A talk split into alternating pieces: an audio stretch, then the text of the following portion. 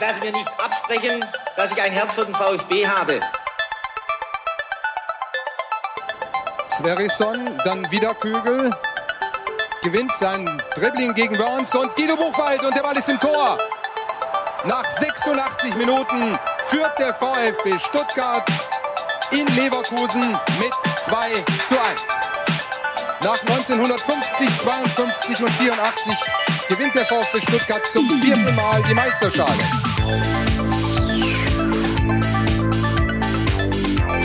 Jetzt müsste der Ball endlich noch einmal hereinkommen. Jetzt kommt er weiter mit auf Hitzelsberger! Mario Gomez, spitze Winkel, noch einmal nach innen. Pizza hat den Ball und es gibt noch einmal Abstoß vom Tor. Und jetzt ist das Spiel aus und der VfB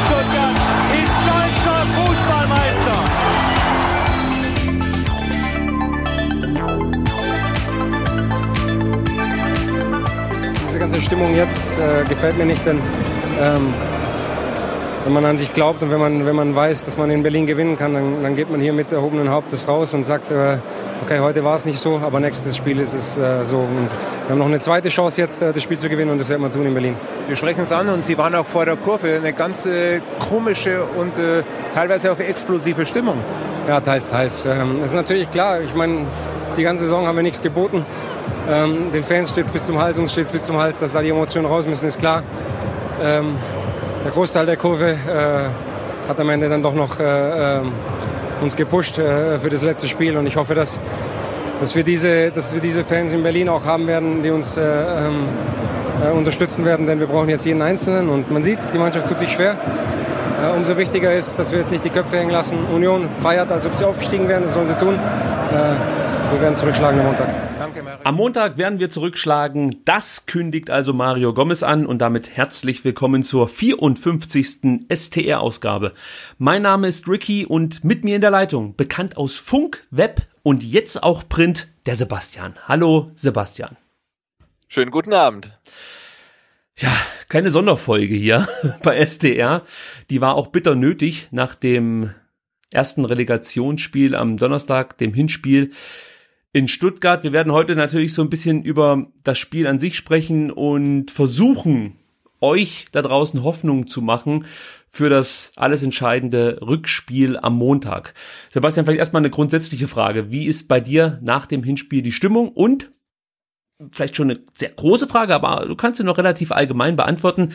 Wie oder wie groß, ja, schätzt du die Chancen ein, dass der VfB Stuttgart die Klasse halten kann? Also ich habe ähm, am, ah, wann das am Freitag ein ähm, Interview gelesen mit, mit äh, dem legendären Felix Magath, ähm, der sagte, es ist ja noch nichts passiert. Äh, der VfB Stuttgart hat die bessere Mannschaft und es ist noch alles drin. Und ich muss sagen, ja, ich meine, warum nicht? Wir haben jetzt ähm, eigentlich die große Chance vergeben aus dem Heimvorteil vor 58.000 Zuschauern, von denen 53.000 Stuttgarter Fans waren, irgendwas zu machen. Ja, haben wir vergeben, ähm, aber es steht 2 zu 2 und der VfB fährt jetzt nach Berlin ähm, und muss einfach nur gewinnen. Ja, der VfB hat in der gesamten Saison nur einen Auswärtssieg ähm, erzielt und ja, Union hat in der ganzen Saison nur eine, Aus äh, eine Heimniederlage kassiert. Das spricht alles gegen den VfB. Ähm, aber du fährst als Erstligist zu einem Zweitligisten und musst einfach nur gewinnen. Und ähm, klar, die, die ganze Tendenz und die ganze Stimmung spricht dagegen. Ähm, aber ich habe mir überlegt, jetzt lass es doch mal das DFB-Pokal-Halbfinale sein. Ne? Du spielst eine beschissene Saison wie der VfB und hast dann, kommst irgendwie erstaunlich weit im DFB-Pokal und ähm, wirst dann ausgelost, dass du ähm, gegen Union Berlin auswärts spielen musst und fährst dahin. Und du musst einfach nur gewinnen. Äh, das ist keine unlösbare Auf Aufgabe. Ähm, und ich finde, wenn es der VfB nicht schafft, ähm, dann in Köpenick zu gewinnen, dann hat er halt die erste Liga auch nicht verdient. Ja, also das würde ich auch so unterschreiben. Also ich verstehe natürlich die schlechte Stimmung, die nach diesem Auftritt überall spürbar war. Ich habe mich absolut auch, klar, ja. ja äh, also es, es war einfach, es war einfach kein Auftritt, der einen Mut macht und Hoffnung gibt für das Rückspiel. Es war eigentlich das, was man wahrscheinlich momentan vom VfB auch erwarten kann, nicht mehr und nicht weniger. Und äh, das Spiel an sich, klar, man hat schon so die Hoffnung gehabt, nach dem, vor allen Dingen nach dem Wolfsburg-Spiel, dass man hinten sehr sicher steht, vielleicht kein Tor bekommt, vorne mm, dann doch jetzt endlich seine Wege gefunden hat, wie man eben dann Tore erzielt. Und eigentlich hat dieses Spiel jetzt alles widerlegt, ja. Also Union ist viel zu leicht zum Torerfolg gekommen. Der VfB hatte, äh, wie schon unter Weinziel, keine richtige Idee, wie man selber Chancen herausspielt. Ja, und äh, das ist natürlich dann schon ein bisschen ernüchternd gewesen für viele Fans, die natürlich auch, und das können wir gleich mal lobend erwähnen, ihre Mannschaft grandios unterstützt haben. Also ich kann mich wirklich nicht erinnern, Sebastian, vielleicht kannst du dich daran erinnern, aber ich nicht, dass es mal so laut im Neckarstadion war. Also in der jüngeren Vergangenheit. Das war für mich beeindruckend. Nee, also auch ähm, jetzt äh, zum Ende der Saison war das Stadion offiziell öfters bei Heimspielen ausverkauft. Ähm, aber es war noch nie so ausverkauft wie jetzt in der Relegation. Also wir waren halt dann irgendwie, ähm, wir haben uns versucht mit den Union-Bloggern ähm, zu treffen. Das, das ging ja. nicht, weil ein, ein Zaun ge ge gezogen wurde. Okay, das gab's schon mal. Aber auch beim PSV, das war so dermaßen voll wie noch nie in der Saison. Also es hat wirklich auch schon eine Stunde vor Anpfiff ums Stadion herum gebrummt. Und ähm, fünf Minuten vor Anpfiff, zehn Minuten nach Anpfiff, das war halt eine Stimmung, die war, war halt einzigartig. Also das gibt's halt nicht so oft. Also das war ähm, ja von den Fans schon sehr grandios. Ähm, und da ist halt auch die Frage, ob der VfB dann von seinem Matchplan ähm, ein bisschen zu vorsichtig äh, in das Spiel reingegangen ist. Aber äh, ja, also wie du sagst, finde ich schon, die, die, die Stimmung war ganz grandios und ähm, nicht, nicht zu vergleichen mit der normalen Saison. Das war ähm, schon was Besonderes. Über den Matchplan, äh, Matchplan sprechen wir gleich nochmal ausführlicher. Aber das mit der Stimmung möchte ich nochmal ganz kurz ein bisschen vertiefen. Und zwar ist das vielleicht auch ein Resultat aus der PK, die es ja am Dienstag, glaube ich, gab, als Nico Willig äh, eine sehr emotionale Botschaft an die Fans gerichtet hat, dass ja, er hat's gesagt, alle Signalspieler sein müssen im Stadion, 55.000 brauchen wir, die uns anfeuern. Und äh, ja, die Fans haben das grandios umgesetzt. Und ich möchte auch nochmal erwähnen, dass das jetzt nicht hauptsächlich an der Cannstatter Kurve lag. Die sind immer laut und geben immer alles. Aber man sieht halt, was es ausmachen kann, wenn plötzlich die Haupttribüne, die Gegentribüne und natürlich auch die Untertürkheimer Kurve mitmachen, was dann wirklich möglich ist in diesem Stadion stimmungsmäßig. Ja, natürlich hat der Verein oder die Mannschaft in den letzten Monaten nicht unbedingt dazu beigetragen, dass jetzt das ganze Stadion Kopf steht, ist schon richtig. Aber ich fand es halt einfach beeindruckend, was für eine Power in diesem Stadion steckt und die habe ich so schon lange nicht mehr wahrgenommen. Und das spielt, glaube ich, auch so ein bisschen mit rein, ja, dass praktisch alle auf den Rängen alles gegeben haben und am Ende, ja, man trotzdem mehr oder weniger als, als gefühlter Verlierer vom Platz geht. Und du hast es gerade eben schon angesprochen, vorm Stadion, das war eine ganz merkwürdige, aber positive Stimmung. Das habe ich so schon lange nicht mehr erlebt. Zunächst ging es damit los, dass die Benzstraße abgesperrt wurde, weil die Union-Fans mit einem Sonderzug in Untertürkheim wohl angekommen sind und dann ah, okay. in, ja von Untertürkheim zum Stadion geführt worden. Das hat aber meine Parkprobleme äh, eindeutig verschärft. Ich musste mir dann einen anderen Parkplatz suchen und dann, das kann ich kurz erzählen, dann bin ich praktisch unter der S-Bahnbrücke unter Türkheimer Kurve, äh, unter Türkheimer Kurve, unter Türkheim äh, bin ich unter der S-Bahnbrücke durchgefahren auf die andere Seite sozusagen, habe mich dann beim Netto hingestellt und wollte dann über die S-Bahnbrücke Richtung Stadion laufen. Man durfte aber dann nicht diese Brücke überqueren, weil die dort anwesende Polizei meinte, das wären gewaltbereite Union-Fans und man darf nur durch, wenn man keine VfB-Fan-Utensilien an sich trägt. Ah, das war natürlich erstmal ein bisschen merkwürdig für die meisten Stuttgarter, die da mit mir standen, aber wir konnten uns durchsetzen, so möchte ich es mal ausdrücken. Also standen zwei ähm, ja, typische so Hundertschaft-Polizisten vor uns mit ihren Knüppeln und äh, ihrer Robocop-Montur. Und die haben aber irgendwann gemerkt, nee, also es sind jetzt dann doch zu viele, wir lassen die jetzt einfach durch. So, dann konnte ich zum Stadion gehen und habe schon viele, viele Leute mit Schildern gesehen, suche Karte, suche Karte. Das habe ich mhm. so auch schon lange nicht mehr erlebt, also ja, so in der ja, ja. Vielzahl. Und wie du schon richtig gesagt hast, wir wollten uns beim PSV-Bierstand mit den äh, sehr geschätzten Textilvergehen-Leuten treffen, aber die wurden direkt von der Polizei äh, ja zum Gästekorridor geleitet und konnten sich sozusagen nicht mit uns verbrüdern. Und ähm, ich wollte dann noch zum Palm Beach, um ja etwas zu trinken für den guten Zweck. Aber leider Gottes habe ich da auch niemanden mehr gefunden und dachte schon, sag mal, was ist denn hier heute los? ja, dann bin ich direkt ins Stadion und habe es mir da gemütlich gemacht. Äh, ein bisschen früher als eigentlich geplant, aber es war okay. Äh, ja, vielleicht kann ich das auch noch ganz kurz sagen, wo ich gesessen bin, denn die Neckarstadion-Tour findet damit ihr endgültiges Ende. Ich hatte dieses Mal das Vergnügen, im Block 13a in der Reihe 1 zu sitzen. Das ist so fünf Meter. Das heißt, neben der Eckfahne. Bei, bei, bei, bei Nico Willig auf dem Schoß, oder? Fast, fast. Es ist noch mal ein bisschen weiter nach links versetzt. So, ich sag mal, fünf Meter entfernt von der Eckfahne und von Nico Willig war ich so 30 Meter, würde ich sagen, dann entfernt. Okay, 35 okay, okay. Meter. Es war auf jeden Fall, um die Kurve zu beobachten, grandios und natürlich Mario Gomez jubeln zu sehen. Das war natürlich auch noch mal so das i-Tüpfelchen an dem Platz. Man musste sich das Spiel später noch mal im Fernsehen angucken, beziehungsweise via Eurosport Player, weil, ja, du siehst natürlich dann, ähm, ja, viel taktisches eben nicht so richtig und äh, kannst auch nicht immer einschätzen, ob das jetzt gerade eine Chance war oder ob der Spieler noch 33 Meter vom Tor entfernt war, der gerade abgezogen hat. Ja, aber wie ist denn das? Reihe 1, da sitzt du, ähm, weiß nicht, Luft, also so ein Meter über Grasnarbe, höhentechnisch. Ja. Sie- Siehst du da irgendwie was? Oder?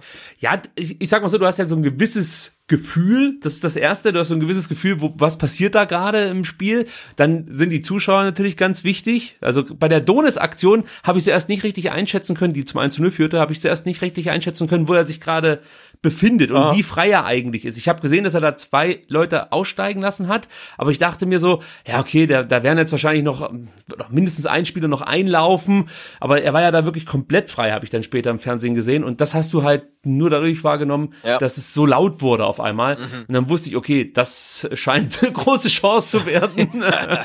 aber gefühlt von meinem Platz sah es so aus, als ob Gentner aus fünf Meter Torentfernung das Tor erzielt, aber es war ja deutlich mehr. Okay. Also es ist Ja, de definitiv. Und, schwierig. und der, der- Pass von Donis war auch nicht wirklich gut, ne? Also das sieht man auch erst im Fernsehen. Also das da, Genau. äh, auch Gomez. Ich dachte, das wäre Gomez äh, Traumschuss gewesen, der da reingegangen ist. Ich habe nicht gesehen, dass Friedrich den Ball noch so merkwürdig abgefälscht hat.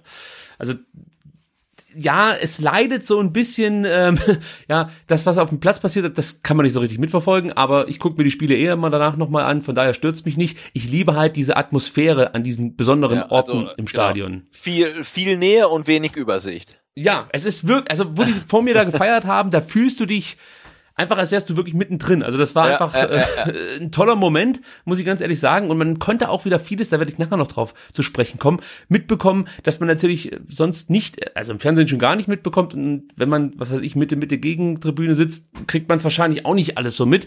Äh, es gab ja da zum Beispiel Auseinandersetzungen zwischen, fast schon Handfeste, zwischen Haupttribüne-Fans und ähm, Fans der ja, Ultraszene, beziehungsweise Cannstatter Kurve. Da komme ich nachher noch drauf zu sprechen. So, das mal Neckarstadion Tour und vor dem Spiel. Jetzt kommen wir ähm, zu dem, was oder ein ein Thema möchte ich noch vorwegziehen. Ja, das ist vielleicht noch wichtig, bevor wir jetzt zum Spiel an sich kommen. Und zwar gab es ein Interview im Vorfeld zum Hinspiel der Relegation Mario Gomez bei Eurosport, das mich dann doch ein bisschen verunsichert hat. Ich habe mir überlegt, ob ich daraus jetzt einfach zitieren soll und euch sagen soll, was Mario Gomez so gesagt hat, aber ich finde, in der Art und Weise, wie Mario Gomez sich ausdrückt, kann man ganz viel rauslesen. Deswegen würde ich jetzt ausnahmsweise mal während der Aufnahme was einspielen. Ihr könnt euch das mal anhören und ähm, Sebastian, wir beide sprechen gleich darüber. Glauben Sie oder wissen Sie zu wissen äh, um die Bedeutung dieser beiden Spiele, dass sich jeder im Kader bewusst ist, um was es geht für den VfB Stuttgart? Äh, Ich hoffe es und ich äh, gehe fast ein, ein Stück weit davon aus, denn ähm, Relegation ist ja tatsächlich auch für den Bundesligist so dieser letzte, Stroh, äh, letzte Strohhalm. Ähm, Sie kennen sie. äh, Eigentlich genau, ich kannte das. Der Dieter hat es jetzt zum dritten Mal in Folge, also wir, wir sind da auch schon ein bisschen Relegation erfahren. Ähm, Dementsprechend musste es jedem bewusst sein. Aber als, als konkretes Beispiel, wir hatten dieses Spiel gegen Wolfsburg und ähm, ich habe in diesem Spiel nicht gespielt und dann war der Schlusspfiff und ich bin über den Platz gerannt wie so ein kleines Kind, weil ich einfach wusste, so jetzt haben wir dieses wenigstens diesen Strohhalm sicher, weil ähm, hinten raus, also es war ja eigentlich immer so klar, Relegation schaffen wir auf jeden Fall. Und da Wir war's schaffen es auf jeden eng. Fall. und lass uns äh, ähm, die Spiele, das Spiel verlieren und, und Hannover oder, oder Freiburg mhm. gewinnen, dann stehst du da am letzten Spieltag. Und ich glaube, in der Situation weiß ich nicht, ob es jedem so bewusst war, dass es, dass dieses Spiel so verdammt wichtig war. Ähm, vor allem dieses Ergebnis so verdammt wichtig war, dass wir zumindest mal diese Relegation gesichert hatten. Und ähm, dementsprechend, ist jetzt zwei Wochen her. Also wir hatten jetzt zwei Wochen Zeit, uns darauf einzustellen. Wir haben jetzt zwei Wochen Zeit gehabt, auch ähm, zu überlegen, was bedeutet es. Der Trainer hat jetzt auch nochmal viel mit der Mannschaft, mit den Spielern gearbeitet. Also ich glaube schon, dass jeder weiß, um was es geht. Also, soweit Mario Gomez zum aktuellen Stand der Mannschaft, möchte ich fast schon sagen. Also, ich denke mal, man kann so ein bisschen nachvollziehen, warum mich Mario Gomez Antwort schockiert hat. Es hört sich für mich so an, dass innerhalb der Mannschaft doch der ein oder andere Spieler dabei ist, der die Situation nicht so richtig greifen kann, nicht so richtig verinnerlicht hat. Und man macht sich dann schon so ein bisschen Sorgen, ob das dann die richtigen Leute sind, die den VfB hier vor dem zweiten Abstieg innerhalb von drei Jahren bewahren können. Sebastian, wie bewertest du das, wenn Mario Gomez sagt, er glaubt, dass alle Spieler verstanden haben, um was es aktuell geht? Und ähm, wie siehst du es, dass es offensichtlich genügend Spieler gab, die vor dem Wolfsburg-Spiel sich nicht so richtig bewusst waren, dass dieses Spiel gegen Wolfsburg jetzt nochmal wirklich sehr entscheidend sein kann, um überhaupt erstmal den Relegationsplatz zu sichern. Wie, wie nimmst du diese Aussagen von Mario Gomez wahr?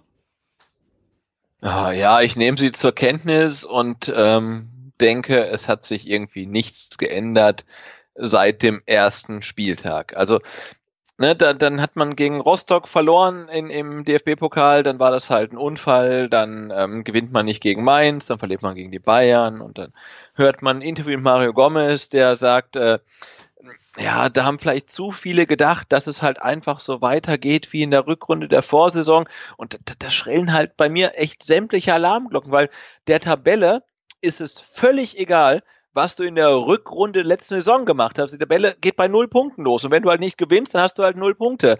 Ähm, und, ähm, und das zieht sich halt durch, durch die komplette Saison. Und ähm, das finde ich halt schon ein bisschen erschreckend, weil da sind so viele Spieler dabei, die halt ähm, schon viele Saisons auf dem Buckel haben, bei vielen Vereinen gespielt haben, jede Menge Erfahrung haben und die müssten das doch einfach besser wissen.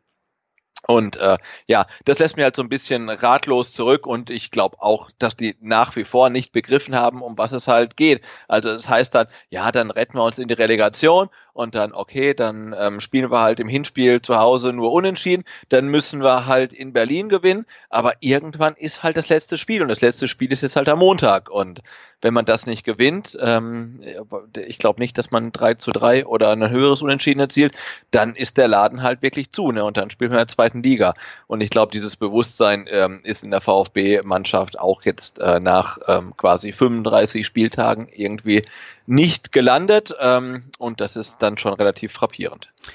Also gerade das Thema, was Mario Gomez ja auch in seiner Antwort aufgegriffen hat, dass die meisten sich sicher waren, dass wir definitiv den Relegationsplatz erreichen. Das äh, ist auch so was, wie du schon sagst, das zieht sich durch die komplette Saison. Man hat immer das Gefühl, man, man kann sich die aktuelle Situation noch halbwegs schönreden. Ja, also es gibt dann eben, ja, von Weinziel die Äußerung, man möchte das Endspiel auf Schalke erreichen. Und wenn dann innerhalb der Mannschaft aber trotzdem eigentlich der Entschluss schon gefasst wurde, ja, also, oder beziehungsweise beschlossen wurde, die Relegation, die schaffen wir ja auf jeden Fall, dann fehlen halt die paar Prozent, um sich trotzdem noch an Schalke ranzukämpfen oder zumindestens den Abstand nicht größer werden zu lassen ja, um dann wirklich dieses Endspiel zu haben und noch Platz 15 erreichen zu können, wenn man am letzten Spieltag auf Schalke spielt. Weil man ja eh schon gedanklich, ja, Relegation, das kriegt man schon hin. So, und dann ist man in diesem entscheidenden Relegationshinspiel, wo du den Grundstein legen musst für eben dieses Rückspiel. Man spielt wieder 2-2, ist, ja, nicht Fleisch, nicht Fisch, mein Gott.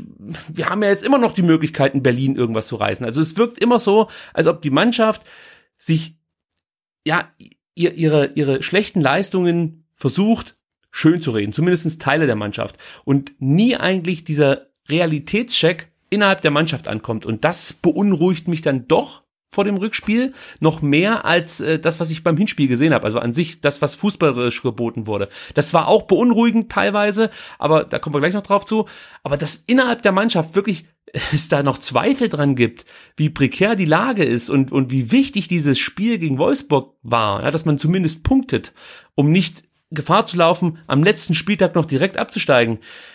das hat mich wirklich schockiert. Auch mit diesen Worten, ähm, oder ich habe mit diesen Worten auch den Tweet äh, verfasst letzten Endes und äh, das, das lässt mich fast schon sprachlos zurück und äh, dann hoffe ich einfach, dass die Spieler, die das nicht verstanden haben, in der kommenden Saison, egal in welcher Klasse wir dann spielen werden, auch nicht mehr das Trikot des VfB tragen, weil ähm, ja, ich habe da kein gutes Gefühl, ja, auch nicht für die Zukunft. Genau, aber ich glaube, das ist halt auch nicht nur den Spielern geschuldet, ne, sondern es, es, es liegt halt wirklich äh, tief in der ähm, DNA des VfBs verwurzelt, ne? weil da wird dann äh, werden die zwei Relegationsspiele ähm, von, von der Marketingabteilung zelebriert wie ein ähm, mhm. DFB oder Europapokalfinale. Dann gibt's äh, tatsächlich halt dann äh, fürs Spiel gegen Union Berlin einen Relegationspokalschal. Ähm, und jeder, denkt, hey, du, neben mir haben es vier oder fünf Leute gekauft, ja, das Ding. Ich wollte dich fragen, oh. hast du einen gesehen? Ich, ich habe keinen einzigen von den, von den fucking Schals gesehen. Ich saß auf der Haupttribüne, natürlich habe ich die Schals gesehen. Okay.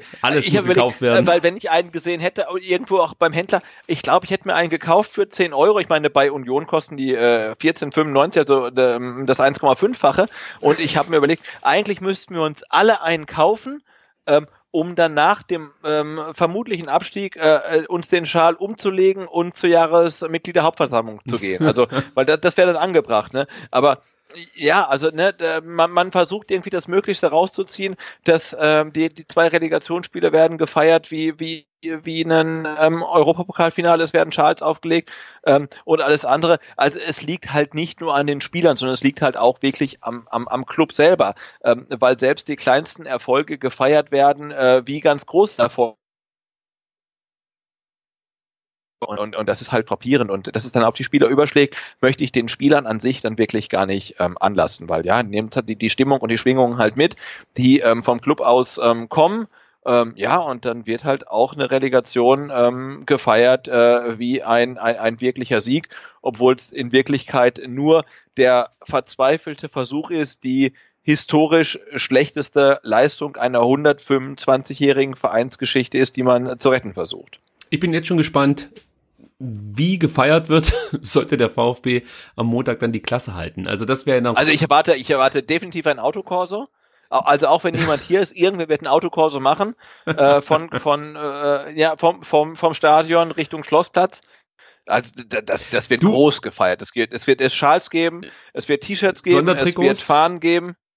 Sondertrikots fehlen mir noch. Da könnte man nochmal eine Auflage wird, starten. Ja, von, dann, dann, dann wird das erste Jakko-Trikot definitiv gedroppt. Also äh, ja, also, ne, das haben sie drauf, also muss man ja sagen. Also äh, Marketing und Merchandising ähm, vom VfB, die haben es halt drauf, auch die, ähm, die, die, die kleinsten Selbstverständlichkeiten zu feiern, wie die allergrößte Errungenschaft. Also muss man ihnen lassen, weil das ist ihr Job, damit verdienen sie ihr Geld und die machen das wirklich gut. Äh, man muss das halt mit einer gewissen Distanziertheit sehen, ähm, aber sie, sie, sie machen es halt gut, ne? Ähm, gar keine Frage.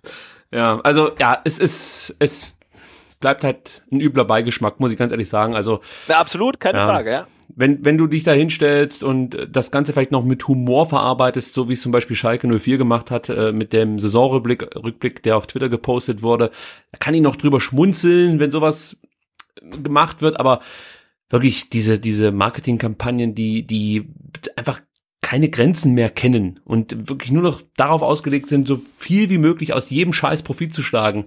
Äh, ja, das geht einem so sehr auf den Sack. Und ich kann euch jetzt schon sagen, für alle, die nach Berlin fahren, genießt es, endlich mal wieder in einem Stadion zu sein, wo euch kein verrückter 90 Minuten vor Spielbeginn anbrüllt, die ganze Zeit mit irgendeiner Scheiße, wo so eine komische Gruppe singt. Ey, ihr geht's nicht um meine persönlichen Vorlieben wie ich jetzt die Fraktion finde oder so. Aber so eine Scheiße regt mich einfach auf, ja. Wenn die da vor der Kurve rumkaspern. Die Leute sind bald durchgedreht in der Cannstatter Kurve, als der Sänger da immer wieder hingegangen ist. Die, die haben den weggeschickt. Das will kein Mensch. Keiner will dieses Gejaule vor so einem Spiel hören. Ich kann mir nicht vorstellen, dass irgendjemand nach diesem Spiel gesagt hätte, Leute, wisst ihr, was mir wirklich gefehlt hat, dass die Fraktion 20 Minuten vorher nochmal das Lied singt. Das hätte, das hätte ich einfach gebraucht, um in Stimmung zu kommen. Nee, das will keiner. Keiner will irgendwelche Stadionsprecher, die äh, irgendwelche blöden Nachrichten da vorlesen, die, die einen nicht interessieren. Und schon gar nicht will ich dieses Gedudel da immer in der Halbzeit hören.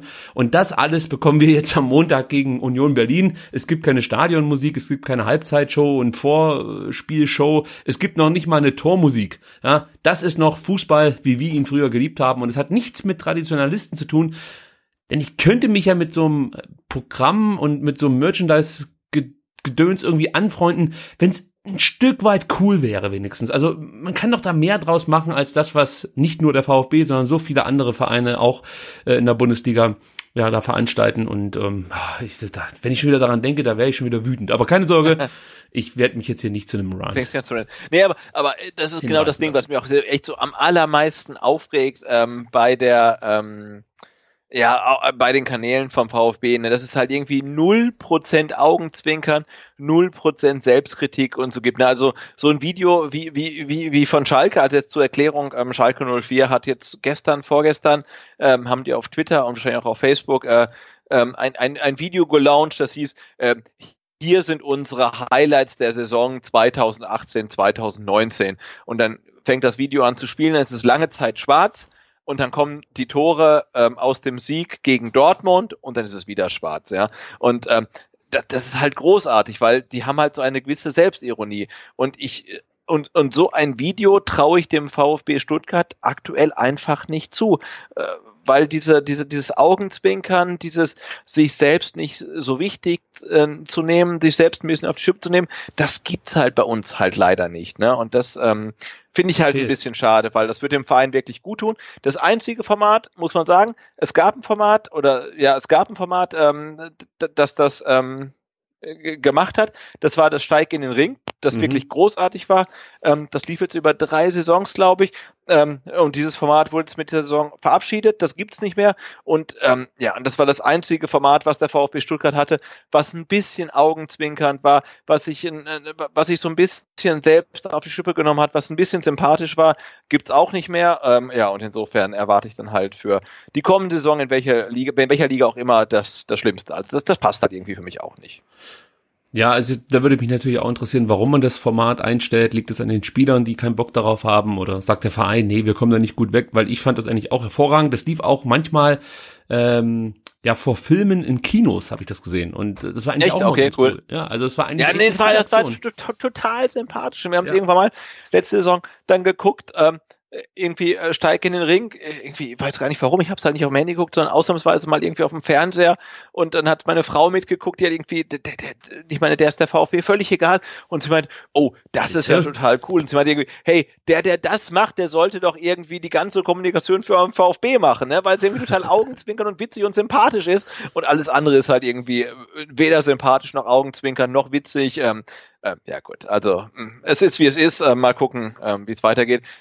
Ähm, aber tatsächlich ähm, ist dann auch eine Chance, wenn man die, die, die Liga nicht halten sollte, ähm, weil man dann, wenn man gegen Sandhausen und, und, und sonst wen spielt, dann kann man halt nicht so auftreten wie jetzt. Also mal, mal abwarten. Aber da, da gibt's noch Luft nach oben, gar keine Frage. Lustiger wird's wahrscheinlich nicht. Eins möchte ich noch. Nein, das, das leider nicht. Ja. Eins möchte ich noch ganz kurz ansprechen, bevor wir dann endlich zum Spiel kommen an sich. Ja, und zwar ähm, gab es ja den Fanmarsch vor dem Spiel gegen Union Berlin. Und da gab es einen Vorfall, den ich ganz kurz noch thematisieren möchte. Und zwar, ähm, ich nenne ihn den Krankenwagen-Vorfall. Ja, bin ich, da bin ich voll im Bild. Oh, ehrlich jetzt? Ja, total. Dann referiere du, weil äh, ich, okay, ich kenne also nur den Artikel auf. von der Stuttgarter Zeitung. Ja, pass auf. Und da, da, da, da muss man mittlerweile echt aufpassen. Ich habe den Artikel in der Stuttgarter Zeitung gelesen ähm, und es war so. Ähm, es sind vom Cannstatter Bahnhof zum Stadion marschiert da war eine Zahl, ich weiß nicht, 1000, 1500 Leute oder ja, so. Ja.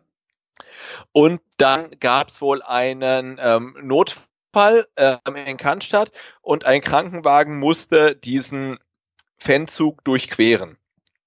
Und das hat laut Polizeibericht nicht ähm, so wahnsinnig gut geklappt. Und ich habe einen Bericht ähm, in den Stuttgarter Nachrichten gelesen und ähm, habe dann dort gelesen, ähm, der Krankenwagen wollte durchfahren, die Fans haben den Krankenwagen nicht durchgelassen, eine Rettungsassistentin musste aussteigen, wurde beschimpft, Flaschen flogen. Und ich ähm, schrieb dann auf Twitter, ähm, wenn ihr das nächste Mal zur Karawane geht, nehmt bitte eure, euer Gehirn mit, ähm, weil ich dachte irgendwie, das kann doch nicht sein, also mhm. also so ein Krankenwagen, den muss man ja durchlassen. Und habe ähm, daraufhin relativ viele Antworten auf Twitter bekommen, alle total nett und informativ.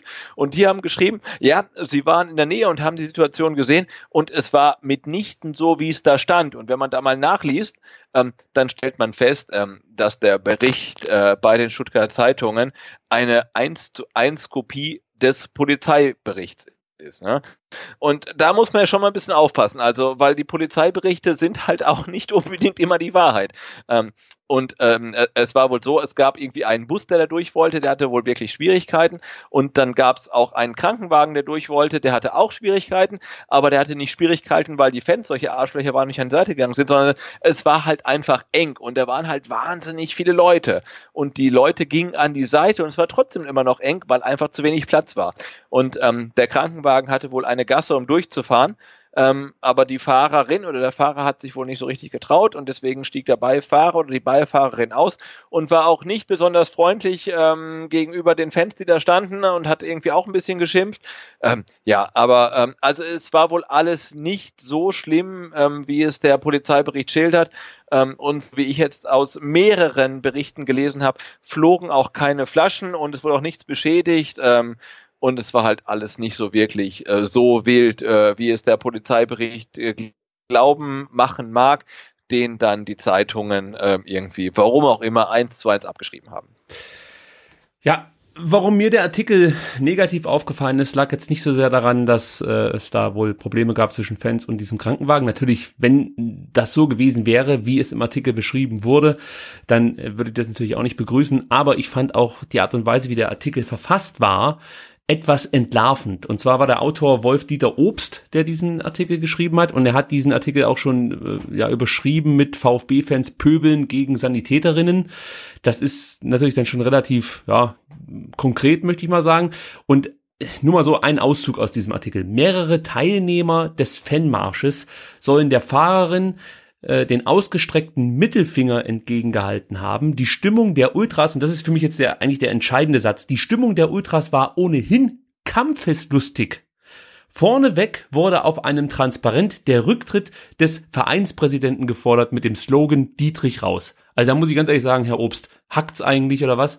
Warum ist man denn kampfeslustig, wenn man ein Transparent trägt, auf dem steht Dietrich raus? Also, also ich weiß nicht, halt nicht, was, was, und, was. Das, das habe ich gar nicht so genau gelesen. Also da hat er das echt miteinander verknüpft. Ja. Also jemand, der ein Transparent trägt, der auf dem Dietrich raussteht, der schmeißt auch äh, Bierflaschen gegen Krankenwagen. Das ist natürlich ganz großartig. lustige Ultras. Ja, sehr gut, ja, ja. So, und dann war für mich eigentlich schon so ein bisschen so der Bullshit-Detektor voll am Ausschlagen. Ja, und ich habe äh, dann, ich weiß nicht, ob es eure Retweets von Ed Vertikalpass waren, aber ich habe das dann auch gelesen, dass Leute sich dazu geäußert haben und gesagt haben, der Stinkefinger wurde gezeigt, aber es lag hauptsächlich daran, dass dieses Martinshorn so laut war, dass halt viele Leute sich davon belästigt fühlten, es ist natürlich klar, die müssen ja irgendwie auf sich aufmerksam machen, aber dass da unter Umständen Betrunkene, ja, ich möchte es nicht entschuldigen, aber man muss es halt einfach mal dann vielleicht auch nachvollziehen können, betrunkene Jugendliche etwas genervt davon sind, wenn mehrere Minuten lang so ein Martinshorn ins Ohr bläst, kann ich ein Stück weit nachvollziehen, was ich natürlich überhaupt oder für was ich kein Verständnis habe, sind zum Beispiel Flaschenwürfe oder Beleidigungen. Das, das darf es halt dann nicht geben. So, Genau, aber, aber, aber, so wie es scheint, ähm, gab es die halt auch Genau. wirklich nicht. Ne? Also ich, ich kann es auch null nachvollziehen, wenn jemand ähm, den Weg eines Rettungswagens äh, versperrt, ähm, aber so wie jetzt echt viele Augenzeugen uns geschrieben haben, war das nicht der Fall. Ne? Die Leute sind so an die Seite gegangen, wie es ging.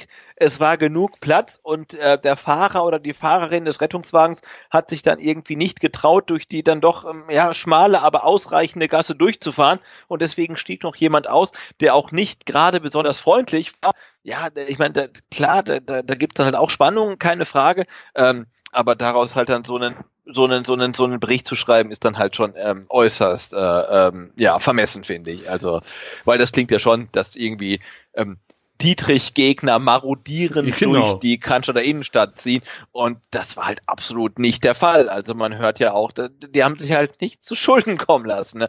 und ganz grundsätzlich finde ich es halt äußerst fragwürdig ähm, wenn Zeitungen einen Polizeibericht nehmen und den eins zu eins abschreiben. Also Ja. das haben wir jetzt in den letzten Jahren wiederholt gesehen. Also sei es irgendwie äh, Schorndorf, wo irgendwie von marodierenden Flüchtlingen die Rede war, was halt irgendwie null Prozent gestimmt hat. Ähm, ja, das ist halt auch dann Pressepflicht, das mal hin zu hinterfragen und, und Augenzeugen ähm, dann irgendwie äh, mal zu, zu, zu äh, fragen, wie es denn wirklich war und nicht einfach den Polizeibericht zu nehmen und den halt irgendwie eins zu eins abzuschreiben. Das, das, das geht halt nicht, ne? Das ist, ist ist nicht gut. Und was ich auch noch dazu sagen will, ich habe natürlich Verständnis für die Herrschaften, die im Krankenwagen sitzen. Die wissen nicht, was erwartet sie am Unfallort. Ich habe jetzt mitbekommen, ein Radfahrer wäre gestürzt. Da ist dann wirklich auch immer mit schlimmen Verletzungen zu rechnen. Und sie kommen vielleicht nicht durch und dass man dann nervös wird, weil es geht unter Umständen um Leben und Tod, kann ich verstehen. Deswegen habe ich auch vollstes Verständnis für absolut, absolut, möglicherweise ja, ja. ausfallende Äußerungen der äh, ja, ja. Krankenwagenbesatzung, die natürlich dann vielleicht schon schreien, ihr, ihr Idioten macht jetzt mal Platz oder so. Ich kann das nachvollziehen. Es geht hier, oder was ich mich aufrege, ist hauptsächlich der Artikel, der Bericht der Polizei, aber ja, dass man einfach mal so Du kannst halt, nein, du, du, darfst halt einfach nicht einen Polizeibericht nehmen, denn also das ist ja. wirklich eins zu eins, ne? Und wenn du in der, in, in, in der Zeitung dann eins zu eins den Polizeibericht liest, das geht halt nicht, ne? Also das, das, das wissen wir seit ein paar Jahren. Du musst das halt auch hinterfragen, weil das stimmt halt oft nicht einfach, ne? Und du musst halt dann wirklich vielleicht auch mal die Gegenseite befragen. Und in dem Fall war es ja auch so. Und äh, man, man kann, glaube ich, festhalten, es war äh, nicht so schlimm, ähm, äh, wie es im Polizeibericht steht und es war nicht so schlimm, wie es in der Zeitung steht. Die Leute haben Platz gemacht, es gab nicht genug Platz, um halt so viel Platz zu machen, dass der Krankenwagen da mit 80 km/h eventuell durchrasen kann, sondern musste halt ein bisschen gucken, es lag viel Glas rum äh, und es war sicherlich nicht einfach und die Krankenwagen oder Rettungswagenbesatzung war gestresst äh, und die, die, die Fans waren gestresst, weil denen das Martinshorn irgendwie gellend ins Ohr ähm, halte ähm, ja, es war nicht optimal, aber es war halt auch bei, bei, bei weitem nicht so schlimm, wie es irgendwo stand dann. So, nach 30 Minuten kommen wir jetzt zum Spiel. ich weiß noch, dass ich 45 Minuten machen, ne? Genau, 45 Minuten. muss, muss man ja kurz sagen, ne, weil eigentlich, nein, eigentlich wollten wir nicht das Pokalfinale gucken. Ich habe auch keine Ahnung, wie es steht und mir ist es auch völlig egal. Ähm, und ich finde es total cool, ähm, dass wir jetzt ähm, Podcast aufnehmen, ähm, statt uns den Scheiß anzugucken. Du, pass mal auf, das ist ja eine hervorragende Überleitung.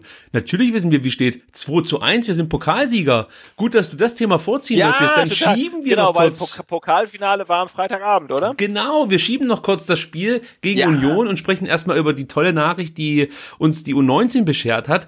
Denn der VfB ist nach 18 Jahren endlich mal wieder Pokalsieger der Junioren geworden.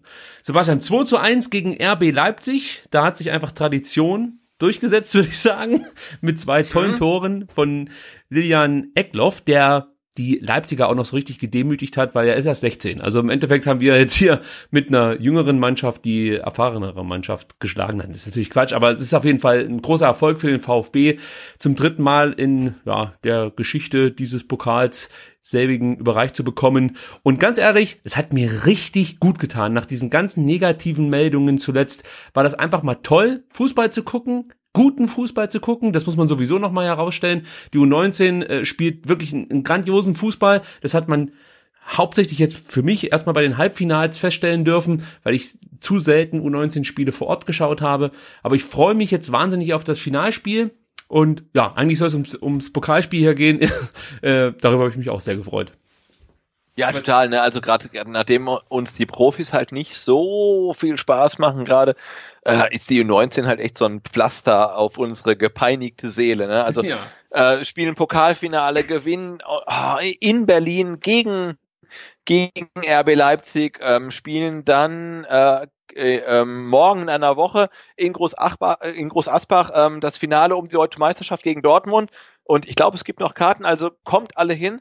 Ähm, 2. Juni, Groß Asbach, die Mechatronik Arena. Ja, ähm, ich glaube, Block H ist mittlerweile völlig ausgebucht, ähm, weil da, glaube ich, alle sind, die uns auf Twitter irgendwie ähm, Block H ist ausgebucht, aber ich, also ich habe heute mal geguckt, also 10.000 und eins ist die Kapazität, die offizielle ähm, der Mechatronik Arena. Und ähm, also ich würde vorschlagen, macht das voll. Ähm, die U19 vom VfB ähm, spielt um die deutsche Meisterschaft gegen ähm, Dortmund. Genau. Und äh, gestern haben sie den Pokal klar gemacht, sie könnten das Double machen. Und ja, wir müssen die ähm, auf jeden Fall unterstützen, wie wir nur können. Ähm, und also äh, du bist in Groß Asbach, ich bin in Groß Asbach, ganz viele andere tolle Leute sind in Groß Asbach. Ähm, das, das, das, das kriegen wir irgendwie gemeinsam hin. Es gibt Aufkleber und Bier und vielleicht auch noch die eine oder andere Aktion. Müssen wir mal gucken, da sind wir gerade ja, am Plan. Absolut, also Blockfahnen, Choreos, Pyro, es wird alles geben. oh also, Gott, sag das bloß nee, also, nicht. Das, wird die deutsche Meisterschaft äh, und dann gibt's das Double für die U19. Nee, es ist großartig, ne? Also äh, muss man auch mal festhalten, das ist halt eigentlich das Team von Nico Willig. Ähm, der, der jetzt halt an seinen Co-Trainer übergeben musste. Aber äh, Nico Willig hat das Team halt die ganze Saison begleitet und das ist halt eine Kombination aus äh, U17 Spielern, die er mit hochgezogen hat und U19 Spielern. Ähm, also eine relativ junge Truppe. Da ist der, ähm, der Jaku dabei, da ist der Aidonis dabei, die halt kurz mal unter Weinziel an der A-Mannschaft ähm, geschnüffelt haben. Ähm, aber da gibt's halt echt ganz, ganz vielversprechende Spieler. Also sei es äh, dann, dann, ah, wen gibt's denn noch? Äh, per, per Lockel, also da, da, und Erik ähm, Hottmann ja, ist noch jemand, ja. ja, genau, der Erik Hottmann. Ähm, also alles auch Spieler, die wir dann im, im Januar beim Mercedes-Benz Junior Cup in der Halle gesehen haben. Also das ist eine relativ coole Truppe und ähm, ich erwarte in der nächsten Saison dann, ähm, ja, die dann irgendwie neu gestartet wird, in welcher Liga auch immer, ähm, unter Thomas Hitzelsberger ähm, und seinem neuen Staff dann halt, ähm, dass da auch einige aus der U19 halt dann irgendwie ähm, größere Chancen haben, in die A-Mannschaft zu kommen, weil da sind echt ein paar ähm, coole Leute dabei. Und es gibt ja noch einen dritten Titel, die, die, den die Jungs gewinnen können, und zwar am 7.6. den ähm, WFV-Pokal. Den gibt's ja auch noch. Da spielen sie Aha, gegen okay. Ulm. Ja, das ist dann das Und? Triple Wo? sogar. Und, so- und wo? Äh, also sie haben auf jeden Fall Heimrecht. Ich weiß jetzt nicht, wo das Spiel dann Ist das auf der, auf der Waldau vielleicht sogar? Oder? Äh, kann ich das so kurzfristig herausfinden? Wahrscheinlich. du, du, du, pass auf, du, du redest und ich, ich, ich, ich, ich google. Okay, du google. Ach, ich hab's schon. Ah, scheiße. Das ist das Struz-Stadion. Wo ist das denn? Wo? St Was? Das Struz-Stadion. Strutz? Ist, ja, und zwar in Ebersbach. STR, STR, UTS, äh, nee, halt, Moment. STR, SDR ist immer gut, oder? Ja, ist immer gut. STR, also Struth-Stadion. Ich weiß nicht, was das ähm, für ein Stadion ist, aber auf jeden Fall äh, steht das in Ebersbach, hat Flutlicht, Kiosk, Vereinsheim und eine Laufbahn, sehe ich ja gerade. Ja gut, das ist Ebersbach an der Vils, ne? das ist ja auch jetzt nicht so weit weg. Also das, äh, Ja, ja, siehst Okay. du. Mach, mach das Triple dann rund. Ja, Triple, ja, total gut. Also, nee, also das, äh, ja, muss man, muss man schon sagen, ne, nachdem uns die Profis irgendwie diese Saison doch relativ enttäuschen, muss man äh, dann einfach mal dem, dem, dem, dem Nachwuchs und den Amateuren und überhaupt dann einfach mal eine Chance geben. Also, und die U19 diese Saison wirklich überragend, ne? Also äh, Pokal haben sie gewonnen, ähm, sind im Finale zur deutschen Meisterschaft und im Finale zum BFV-Pokal, also da, da, da geht noch was. ja, so, kann man sagen. Also ihr merkt das übrigens gerade. Wir drücken uns so ein bisschen um das Spiel. Dabei war es Ja, gar nicht so schlecht. So, aber jetzt kommen wir wirklich mal zum Spiel. So, Okay. VfB gegen Union Berlin. Also das erste, was mir aufgefallen ist, war, dass Nico Willig mit seinem ehemals U19-System aufgelaufen ist, nämlich mit diesem 4-2-2-2, von dem wir ja auch schon, ähm, als er hier bekannt gegeben wurde als neuer Trainer, gesprochen haben. Ähm, sprich, er hat hinten mit einer Viererkette gespielt, dann mit zwei Achtern, Schrägstrich Sechstern, Sechsern, und zwar mit Gonzales, Quatsch, nicht Gonzales Castro und Gentner. Davor dann mit den zwei Zehnern, nenne ich sie jetzt mal, Akolo und die Davi, da kommen wir gleich noch drauf zu sprechen, wie sich das dann allerdings dargestellt hat. Und ganz vorne hat er halt dann äh, mit, mit äh, Donis und Gonzales die zwei Stürmer gehabt, die sich dann aber nach außen abkippen, wenn äh, eben ja äh, nach vorne hin Druck erzeugt werden soll. So möchte ich es mal umschreiben. Und äh, was mir aufgefallen ist, war, dass Daniel Didavi sich eher rechts gehalten hat und Akolo etwas zentraler gespielt hat, aber das war alles sehr fluide. Also das ist auch das, was Willig damals bei der U19 gemacht hat, dass das jetzt nicht standardisiert war. Äh, Didavi bleibt rechts und fertig. Nein, Nico Willig hat von seinen, sag mal jetzt so, Kreativspielern schon gefordert, dass sie da sich immer wieder abwechseln und er hat es dann auch an der Linie oft eingefordert von Daniel Didavi, dass er mal in die Zentrale rutscht, Akolo dann auf rechts rausgeht. Aber so richtig hat's nicht funktioniert, muss ich sagen. Ich weiß nicht, an was es lag, aber äh, zum einen fand ich, dass Akolo nie 100% in die Partie gefunden hat. Es war keine schlechte Partie von ihm, ganz im Gegenteil. Ich fand zum Beispiel, dass er bei vielen Ballkontakten ähnlich viel Ruhe ausgestrahlt hat wie schon gegen Wolfsburg, aber es war längst nicht so gut wie gegen Wolfsburg. Und Daniel Didavi hatte auch nicht seinen besten Tag, muss man sagen, wurde auch zur Halbzeit ausgewechselt. Wahrscheinlich waren da allerdings auch Verletzungsprobleme mit ein Grund. Ja, äh, das mal so als taktische Einordnung. Sebastian, wie warst du zufrieden mit der Aufstellung? Du hast ja vorhin schon kurz erwähnt, dass es vielleicht etwas zu zurückhaltend war. Ja, das war so die große Frage, die sich mir äh, nach Abpfiff gestellt hat. Ne? Also wir hatten es ja schon angesprochen, wie ähm, intensiv die Stimmung war äh, ums Stadion rum und dann auch tatsächlich im Stadion. Zehn Minuten vor Anpfiff, beim Anpfiff, zehn Minuten nach Anpfiff.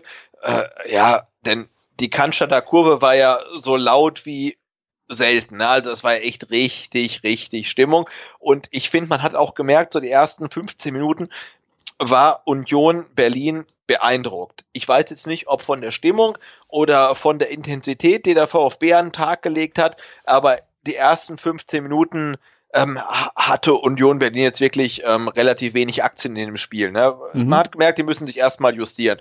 Ähm, und ich habe mich so im Nachhinein gefragt, wäre das nicht die Phase gewesen, äh, wo der VfB hätte mehr Risiko nehmen müssen, um, um früh ein Tor zu erzielen. Und ich hatte so nach, na, nach dem Spiel, nach so ein bisschen reflektieren, habe ich mir überlegt, also es schien fast so, als ob ähm, die Taktik vom VfB war, wir kassieren kein Gegentor, wir gehen zur Not auch mit 0 zu 0 aus dem Spiel, Hauptsache kein Gegentor kassieren, aber es war jetzt irgendwie nicht so die, die, die Taktik, dass man sagt, hey, wir brauchen auf jeden Fall ein Tor und wir gehen von Anfang an voll drauf und gehen Risiko, wie, wie man es halt so ähm, gegen Gladbach und ähm, ein Stück weit auch gegen Wolfsburg hatte. Also, ähm, und da habe ich mir am, am, am Ende gefragt, hat man in den ersten 15 Minuten irgendwie Chancen liegen lassen? Also ich habe so gesehen, dass Nico Willig schon relativ offensiv spielen lassen wollte. Der wollte die rechte Seite so ein bisschen überlagern mit Pavard, der sich auch immer mit nach vorne, relativ weit mit nach vorne eingeschalten hat. Ja, absolut, ja. Donis, der sowieso über die rechte Seite richtig Dampf gemacht hat, auch kein schlechtes Spiel gemacht hat aus meiner Sicht. Aber was der Idee von Nico Willig ein bisschen den Zahn gezogen hat, war wieder mal das Selbstvertrauen der Mannschaft. Das war zumindest mein Eindruck, denn Union hatte so nach 20, 25 Minuten zum ersten Mal auch Offensivaktionen und dann waren es eben diese zwei Berliner Chancen, die den VfB irgendwie wieder verunsichert haben. Also das, das war richtig spürbar. Ich kann mich an diese eine Chance erinnern, in der 21. Minute, als die Davi, damit ging es eigentlich los, die Davi einen Ball bekommt, also aus der eigenen äh, oder aus dem eigenen Abwehrdrittel, muss man sagen, bekommt er den Ball und schlägt den einfach nur planlos nach vorne. Ja, er hat eigentlich überhaupt keinen Gegenspieler zu dem Zeitpunkt, die sind noch relativ weit weg. Er schlägt das Ding einfach planlos nach vorne. Das war schon das erste Mal, wo ich so dachte, Mensch, also, nimm doch den Ball an, du bist doch technisch so gut, dass du dann trotzdem noch schnell agieren kannst und dich äh, umgucken kannst, wen nehme ich jetzt mit oder kann ich selber gehen. Es gab ja auch schon ein paar Räume, vor allen Dingen im Zentrum äh, der Unioner. Also es hat ja unter anderem dann auch Mario Gomez später unter Beweis gestellt. Aber nein, einfach planlos nach vorne schlagen. Dann braucht Insua danach enorm lang, bis er kapiert, dass Abdullahi jetzt äh, vielleicht nicht hier versucht gerade irgendwie ja, einen langen Zweikampf zu führen. Nee, der wird seine Schnelligkeit einsetzen, aber das konnte Insua offensichtlich nicht ahnen und äh, hat sich dann da relativ ja, dilettantisch, muss ich fast schon sagen, angestellt. Abdullahi zieht zum Sprint an und dann im Zentrum ist mir wieder auch was aufgefallen, was, was ich auch ganz merkwürdig fand, dass, dass man fast schon so mit so einer gewissen Überheblichkeit solche Chancen verteidigt hat, weil ich kann mich erinnern, dass diese Chance dadurch geklärt wurde, dass Kabak, ich muss gerade das nochmal vom geistigen Auge hervorrufen, dass Kabak kurz vor Anderson geklärt hat, beziehungsweise Anderson noch so gestört hat und Kempf zuvor eigentlich an den Ball hätte kommen können, aber nicht den Fuß ausgefahren hat, um keinen Eckball zu verursachen. Was will ich mit der ganzen Geschichte jetzt erklären?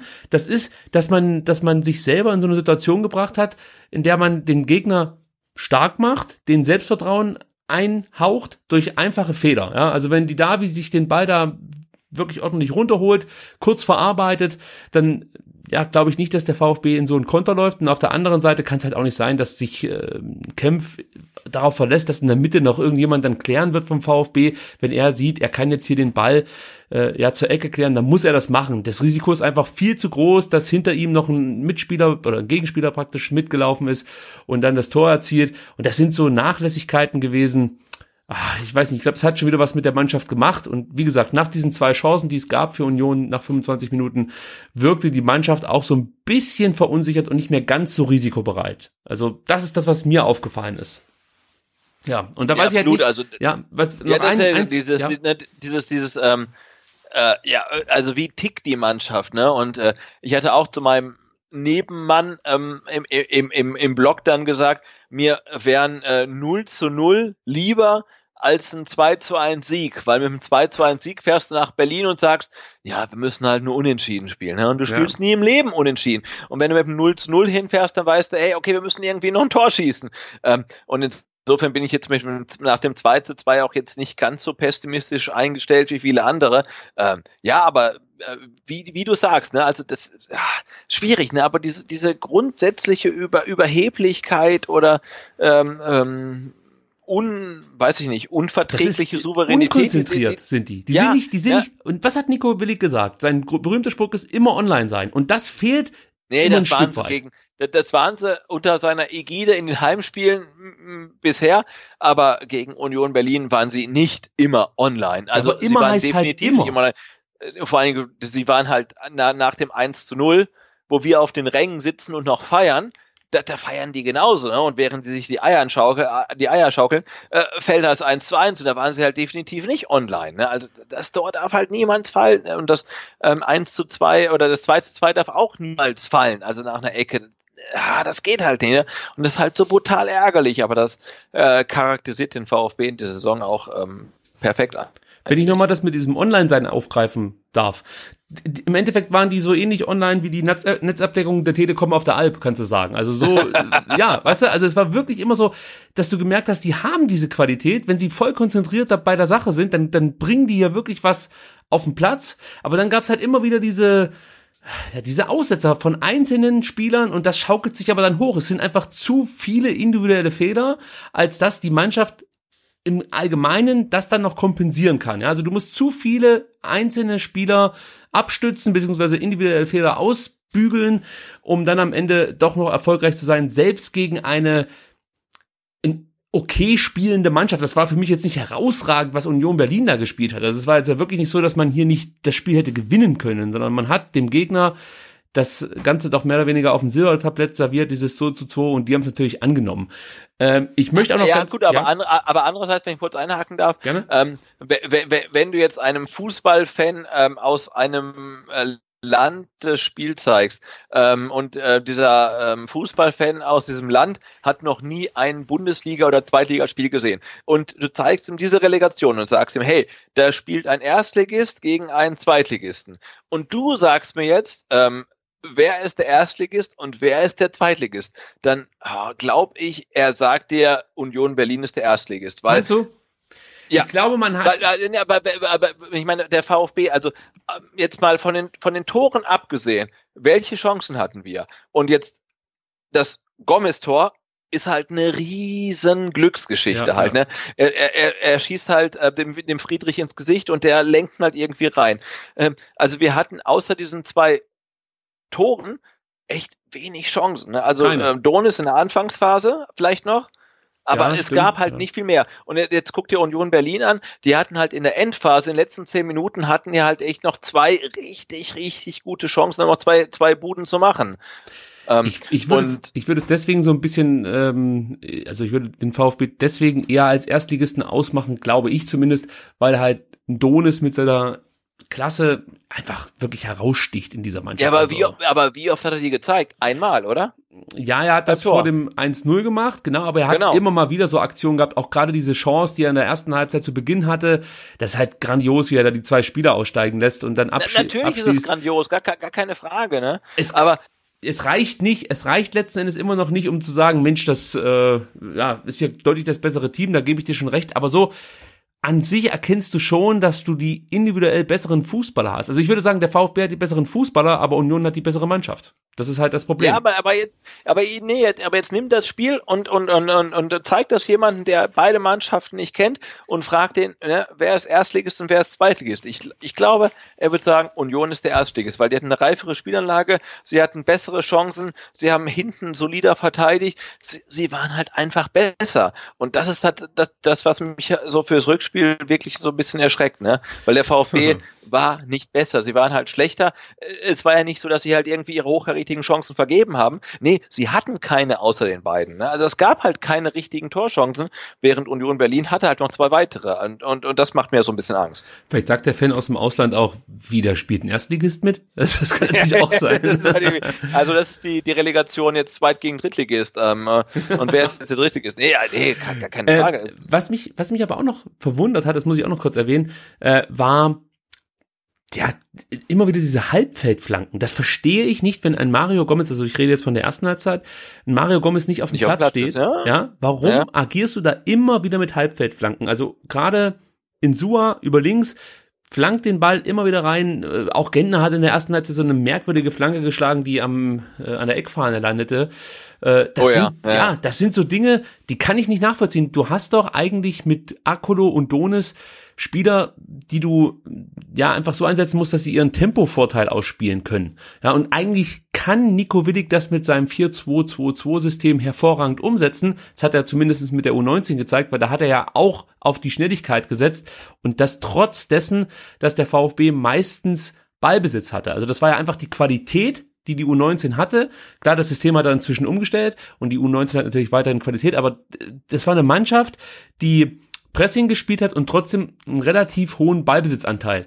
Und äh, es scheint fast so, als ob das die Profimannschaft nicht umsetzen kann, diese taktische Marschroute, weil ich, ich kann es mir nicht vorstellen, dass Nico Willig, ähm, wie heißt er, äh, Emiliano Insua gesagt hat, Mensch, du musst regelmäßig flanken, vor allen Dingen diese, diese nutzlosen Halbfeldflanken, hau die immer wieder raus, da steht zwar keiner vorne drin, aber immer wieder, im besten Fall schießt mal irgendwann jemand ein Eigentor. Das kann ja nicht der Plan sein.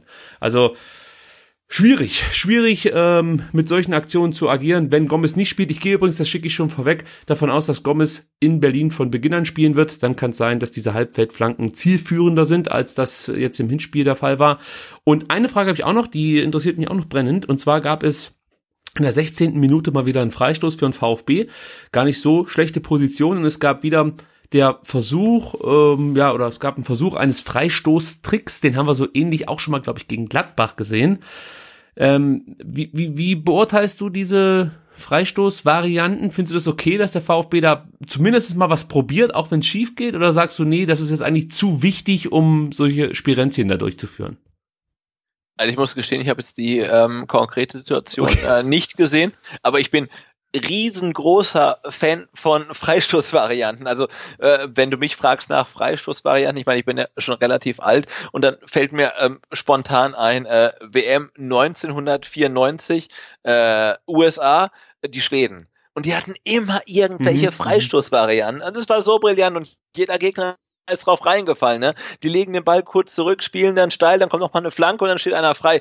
Also ich finde, ähm, ähm, auch jetzt irgendwie gefühlt 50 Jahre später sind Freistoßvarianten immer eine total geile Sache, weil irgendwie jeder drauf reinfällt, weil niemand Freistoßvarianten macht, sondern alle löffeln die Bälle irgendwie rein. Und insofern bin ich ganz persönlich äh, großer Freund von irgendwelchen ganz verschrobenen Freistoßvarianten mit dreimal Querspielen äh, ähm, und dann reinlegen oder flach reinspielen und so, weil es funktioniert dann doch hin und wieder und dann ist es halt total cool.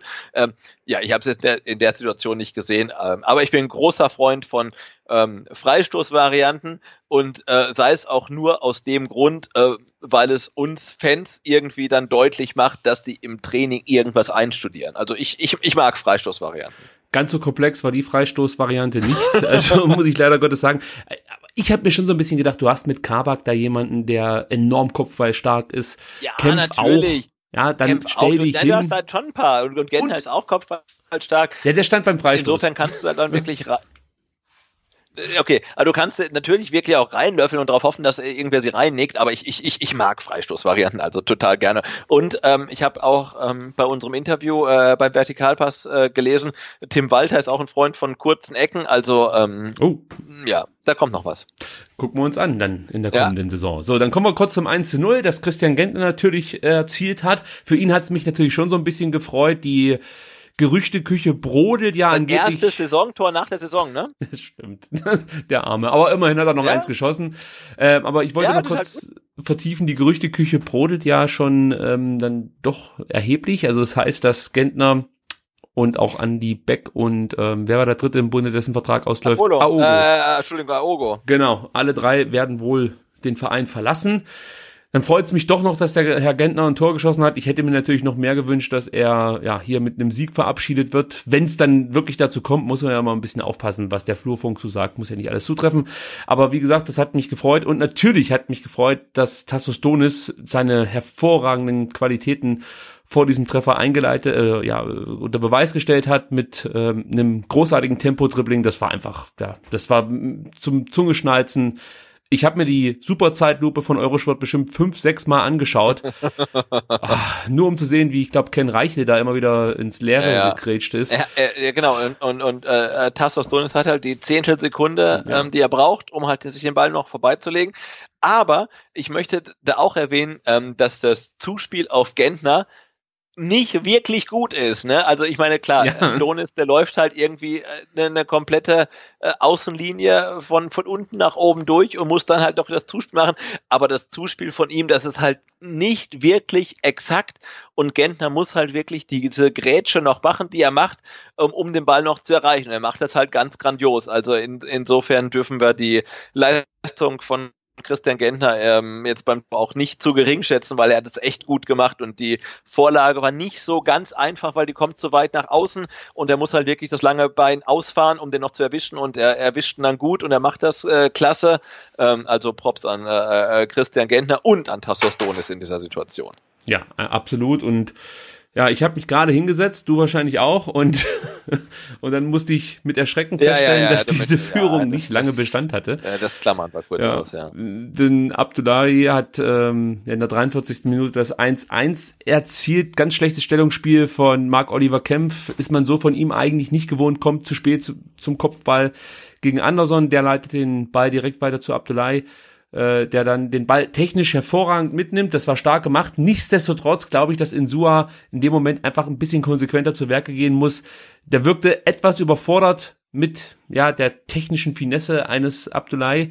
Ja, und der erzielt dann das 1 zu 1, was sich irgendwie fast schon wie ein Rückstand auf einmal angefühlt hat, ja, weil du das Gefühl hattest, Mensch, jetzt haben wir uns belohnt für eine relativ ausgeglichene erste Halbzeit, aber wir haben alles reingeworfen und haben dieses wichtige Tor vor der Halbzeit erzielt und dann kriegst du diesen, also für mich war es wirklich ein Nackenschlag, so direkt. Absolut, nach klar. Dem, nach wir, Tor, wir, ja. wir, standen ja auch und haben uns gefreut über das Tor von Gentner und dann bist du, klebt dein Hintern gerade wieder auf dem, auf dem Sessel und dann, oh, dann fällt der Ausgleich halt. Und denkt dir, hey, äh, na, äh, äh what the fuck, was, was ist da passiert? Wie kann, wie geht das halt, ne? Anstoß und dann zwei Pässe ist der, ist der Scheißball im Netz, wie kann denn das sein? Also, und es war ja auch irgendwie alles so unscheinbar aus, auch in der Wiederholung sieht es total unscheinbar aus, ne? Ein langer Ball, Kämpf irgendwie schlecht im Zweikampf, dann kommt, kommt er zu Abdullahi und, und Insua stellt sich irgendwie nicht so ganz geschickt an, da ist das Ding halt drin und Zieler kann nichts machen und, oh, echt so ein Kacktor, also gut gemacht von den Berlinern, aber ja, das darf halt auch nie so fallen und ja, das war dann, denke ich halt auch so ein leichter Spannungsabfall der, der, der Stuttgarter nach dem erlösenden 1 zu 0, wo sie halt dann nicht so ganz auf der Höhe sind, dann, dann, dann fangen sie sich halt. Das, ah, das kannst du ja in der Relegation halt nicht leisten einfach. Ja, da ist wieder die alte Fußballerweisheit zum Tragen gekommen. Wenn du drei Zweikämpfe in Folge verlierst, dann äh, entsteht meistens eine Chance. Und ja. im Endeffekt war das so. Also es gibt die Möglichkeiten, das zu verhindern. Nur, ja, wir haben solche Fehler leider Gottes zu oft gemacht in der Saison. Das war das 71. Gegentor. Das muss man sich echt mal vorstellen. Und wenn man das Pokalspiel jetzt noch mitzählt, dann war das das 73. Gegentor in 36 Spielen. Das ist schon richtig heftig. Ja, also das, äh, puh. Gut, sei es drum. Was ich noch kurz erwähnen wollte, bevor ich auf das Gomez-Tor zu sprechen komme, denn ich habe was beobachtet, das habe ich ja vorhin schon angekündigt, dass ich ja immer meine Augen dann durchs weite Rund schweifen lasse, um irgendwas mitzubekommen, was ich wahnsinnig interessant fand. Und ich fand beeindruckend, wie die komplette Bank bei jeder Aktion mitgegangen ist.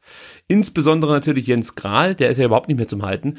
Und auch Mario Gomez, der beim Tor von Gentner auch komplett die, weiß ich nicht, 50 äh, Meter bis zur Eckfahne zurückgelegt hat, um mitzufeiern. Und dann ist mir noch aufgefallen, als Nico Willig seine Ersatzbank wie immer 25 Minuten äh, nach Beginn der ersten Halbzeit zum, zum Anschwitzen schickt, hat Mario Gomez nicht einmal den Blick vom Spielfeld abgewandt. Er ist sogar rückwärts gelaufen, um weiter gucken zu können, was da auf dem Spielfeld passiert. Er hat jede Aktion, wirklich jede Aktion, und wenn es nur einfach ein leichtes Ablaufen war, mit Applaus ähm, ja, quittiert und hat immer wieder versucht, seine Mitspieler zu motivieren. Das war für mich wirklich mal wieder beeindruckend, was Mario Gomez da von außen äh, beisteuert für die Mannschaft.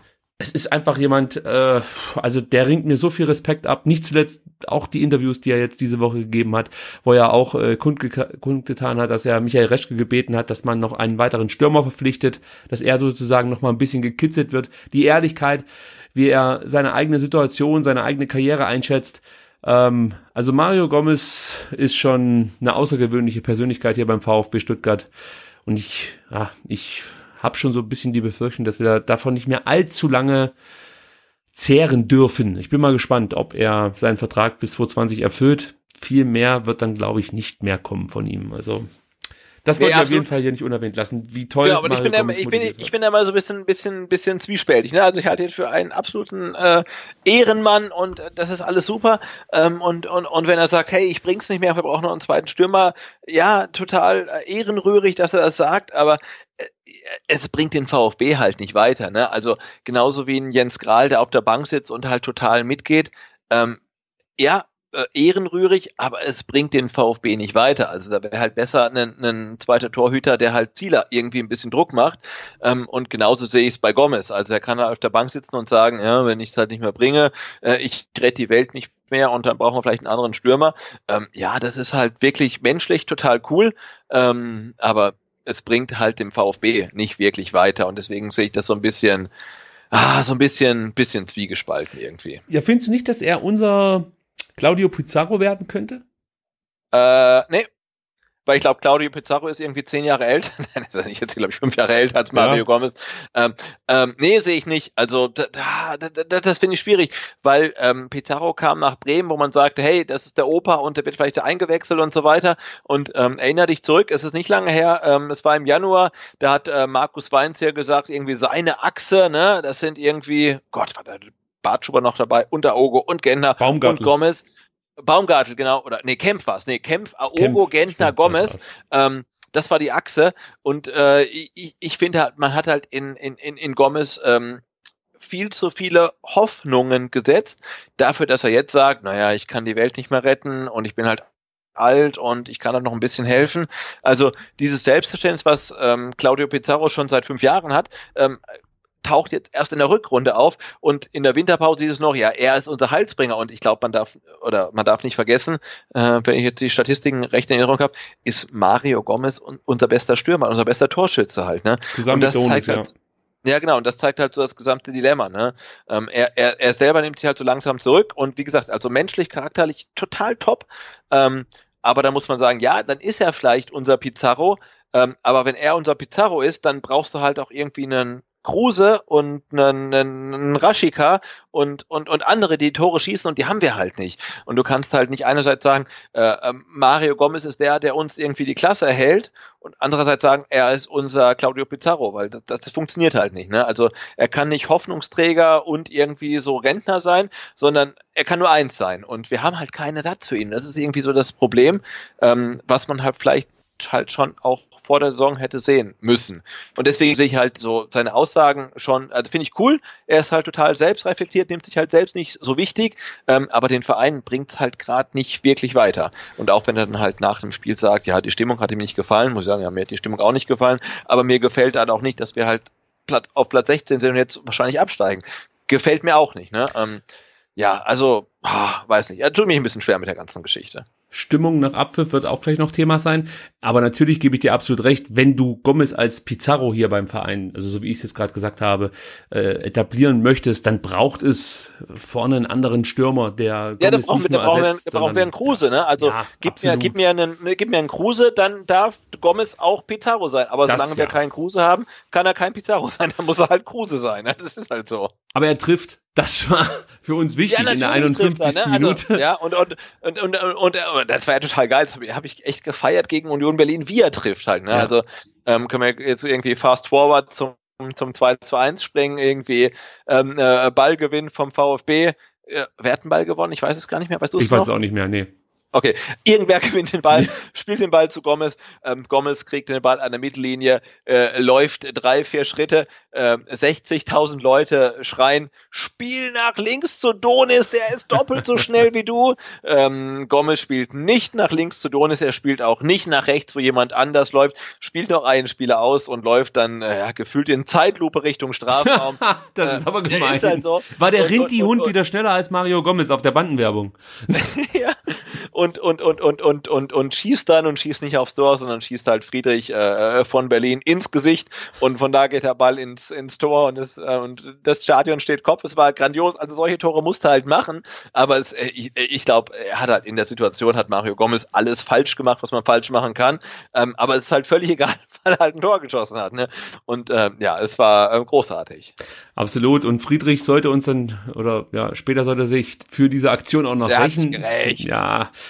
In der 68. Minute fällt dann das 2 zu 2. Da sah Kabak überhaupt nicht gut aus. Das waren dann wahrscheinlich auch mit seine, seine schwächsten Minuten hier in Stuttgart. In der 68. als er Friedrich da aus den Augen verliert und der völlig unbedrängt zum 2 zu 2 einköpfen kann. Danach hat er auch noch mal über den Ball geschlagen und es entstand noch mal eine Chance. Anders hatte eine große Chance, ja. Ja, ja, also für Kabak waren das schwache Minuten und ich habe auch das Gefühl, ohne jetzt hier Kabak irgendwie groß kritisieren zu wollen, aber ich habe das Gefühl, dass es für ihn jetzt auch Zeit wird, dass er mal durchschnaufen kann. Also es war ja für ihn wirklich kaum eine Zeit da, um hier richtig anzukommen. Er hat immer Top-Leistungen gebracht, aber man merkt jetzt auch so ein bisschen, dass ihm eine Pause vielleicht gar nicht so schlecht täte.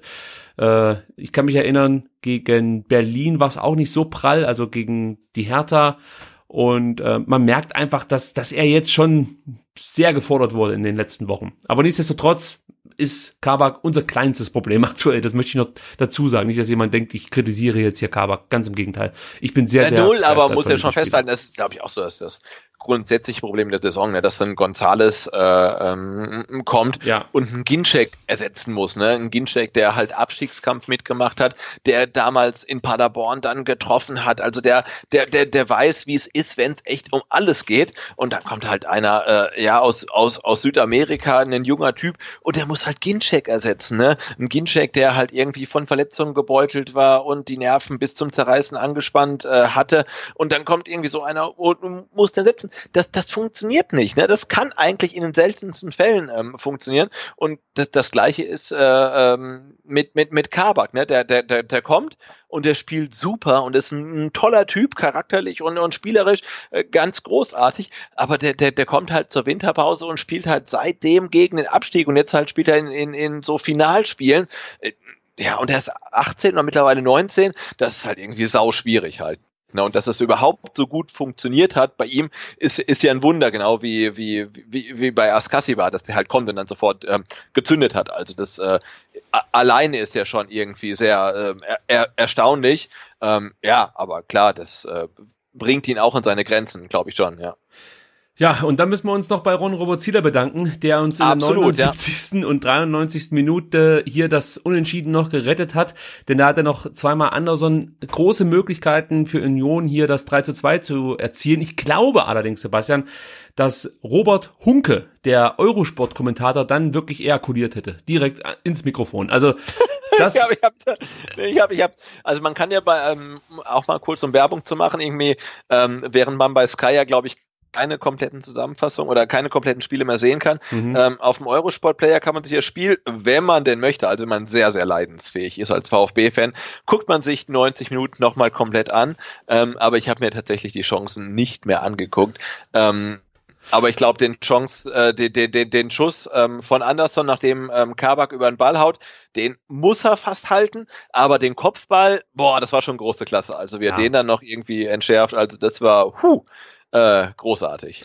Also ich habe mir das Spiel einmal auf dem Eurosport-Player angeguckt und dann nochmal VfB TV. Das brauche ich immer mal wieder VfB TV. Übrigens auch nochmal Props an den Kommentator, der Schalke kommentiert hat. Richtig geil.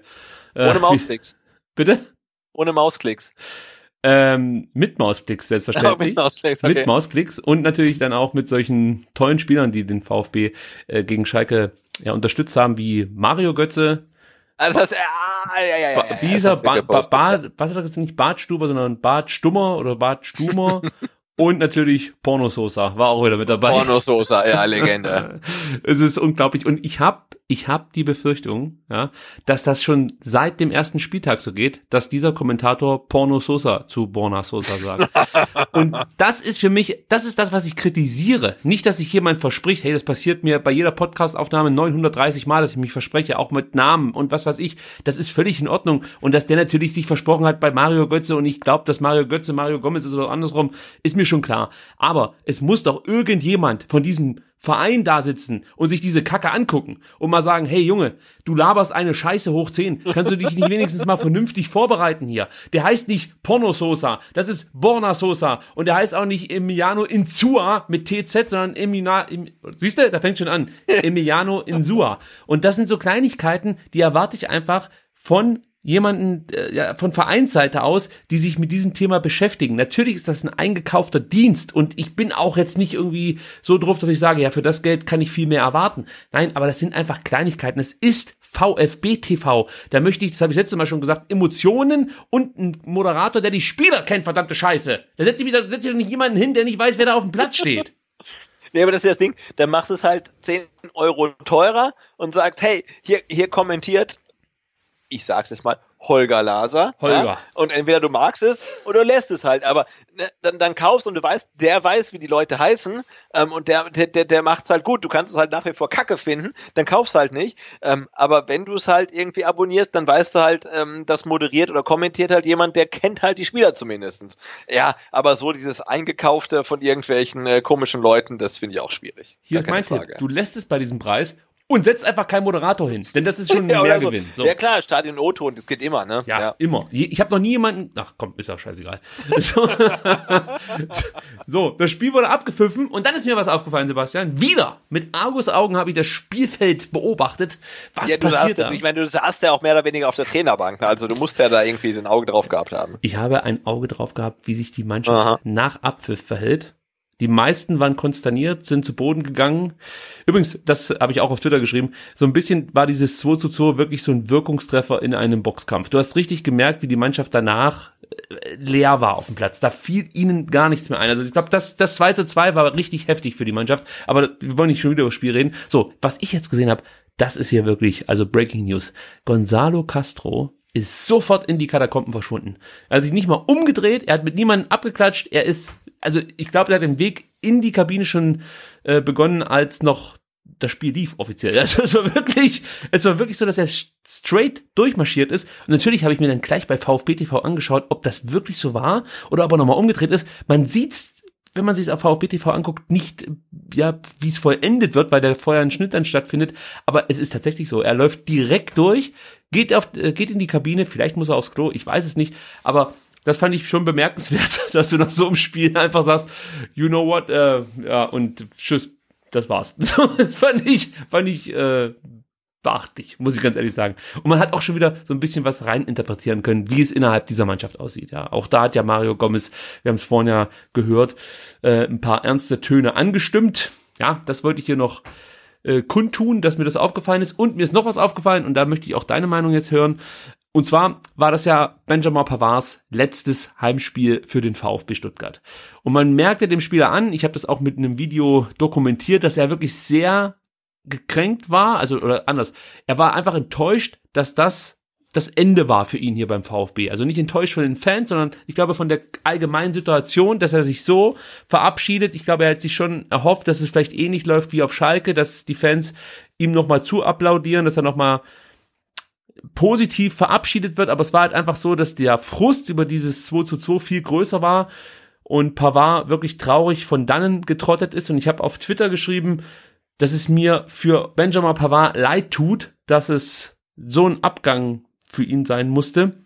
Äh, und damit meinte ich natürlich nicht, dass ich ihn jetzt hier in Schutz nehmen will. Natürlich hat er keine gute Saison gespielt, aber ich sehe es dennoch so, dass Pavard ich würde mal sagen, bestimmt 75 bis 80 Prozent seiner Bundesligaspiele oder seiner auch Zweitligaspiele für den VfB auf einem sehr hohen Niveau bestritten hat. Und dann finde ich es halt schade, dass der Spieler dann so abtritt, ja. Also ich fand es halt einfach schade für ihn. Er hätte sich das, er hätte sich vielleicht verdient, anders hier vom Platz gehen zu dürfen, aber vielleicht haben solche Emotionen dann in so einem Moment auch nichts auf dem Platz zu suchen. Sebastian, wie siehst du es? Ist man da ein bisschen ja, oder ja, fandst du es fandst du's nachvollziehbar, dass man Pavard so mehr oder weniger dann vom Hof gejagt hat? Ah, ich bin da ja ein bisschen be be be befangen, ne? weil seit äh, ähm, Benjamin Pavard sein erstes Spiel äh, für den VfB Stuttgart gemacht hat, äh, damals im Heimspiel gegen Kräuter führt und den schönsten Vertikalpass aller Zeiten gespielt hat und das Tor, also äh, Assist gegeben, Tor gemacht. Äh, Mané hat, hat, hat zweimal getroffen. Also das war ja alles ganz großartig und seitdem bin ich oder sind wir ähm, große äh, Benjamin Pavard-Fans. Äh, also auch wenn er unsere ja. Bilder auf Instagram klaut. Äh, also ich mag ihn einfach. Das ist halt cool. ey. Also und äh, insofern ist es dann natürlich total schade, dass, dass, dass jetzt sein, dass er nicht verabschiedet werden kann.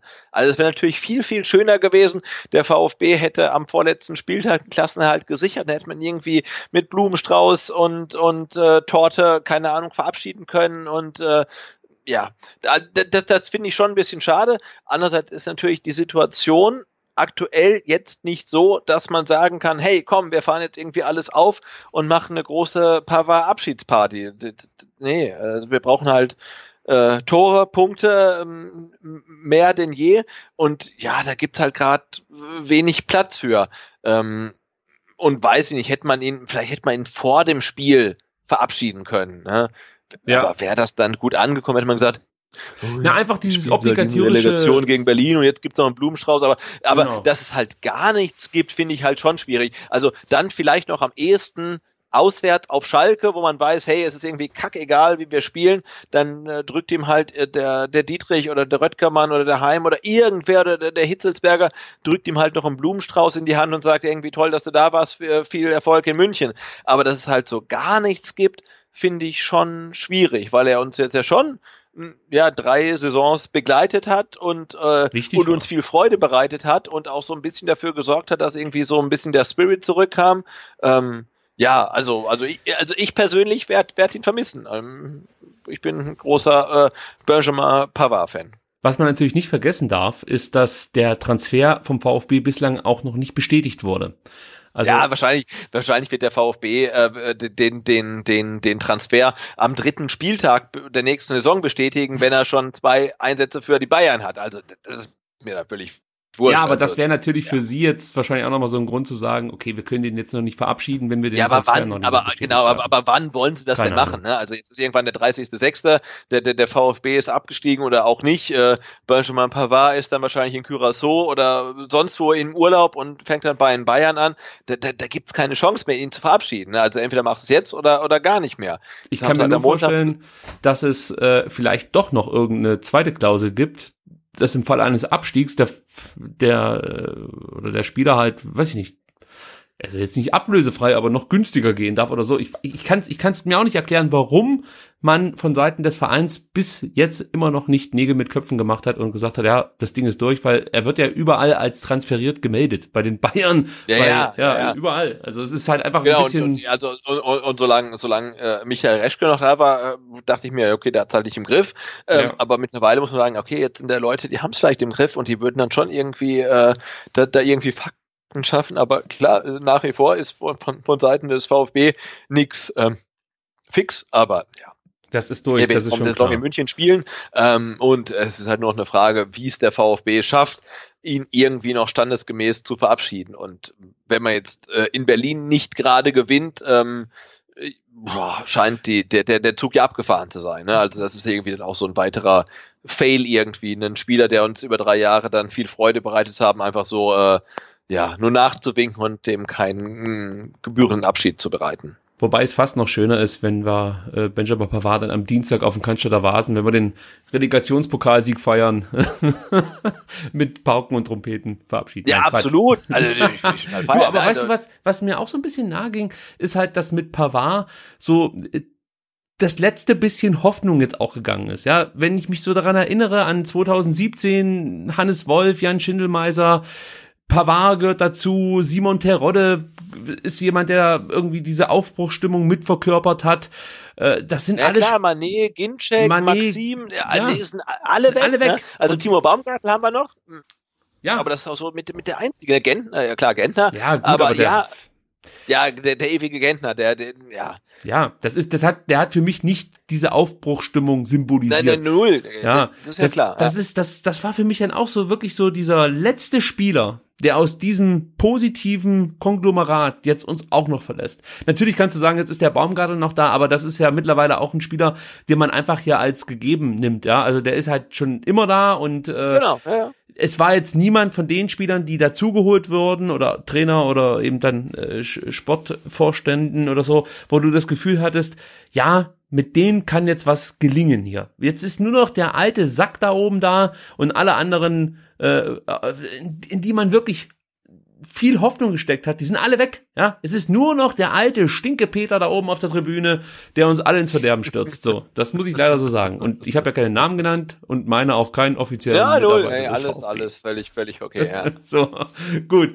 Ähm, nach dem Spiel, und dann haben wir das Spiel hier durch, äh, hat Mario Gomez dann noch ein Interview gegeben. Wir haben es zu Beginn dieser Ausgabe eingespielt. Du hast auch schon drauf Bezug genommen. Zum Beispiel hat er gesagt, dass er äh, die Stimmung hier nicht so besonders gut findet. Der O-Ton war, die ganze Stimmung jetzt gefällt mir nicht, wenn man an sich glaubt und wenn man weiß, dass man in Berlin gewinnen kann, dann geht man hier mit erhobenem Haupt raus und sagt, okay, das hier war es nicht, so- das hier war es nicht ganz so, aber das nächste Spiel, ja, da ergreifen wir die zweite Chance.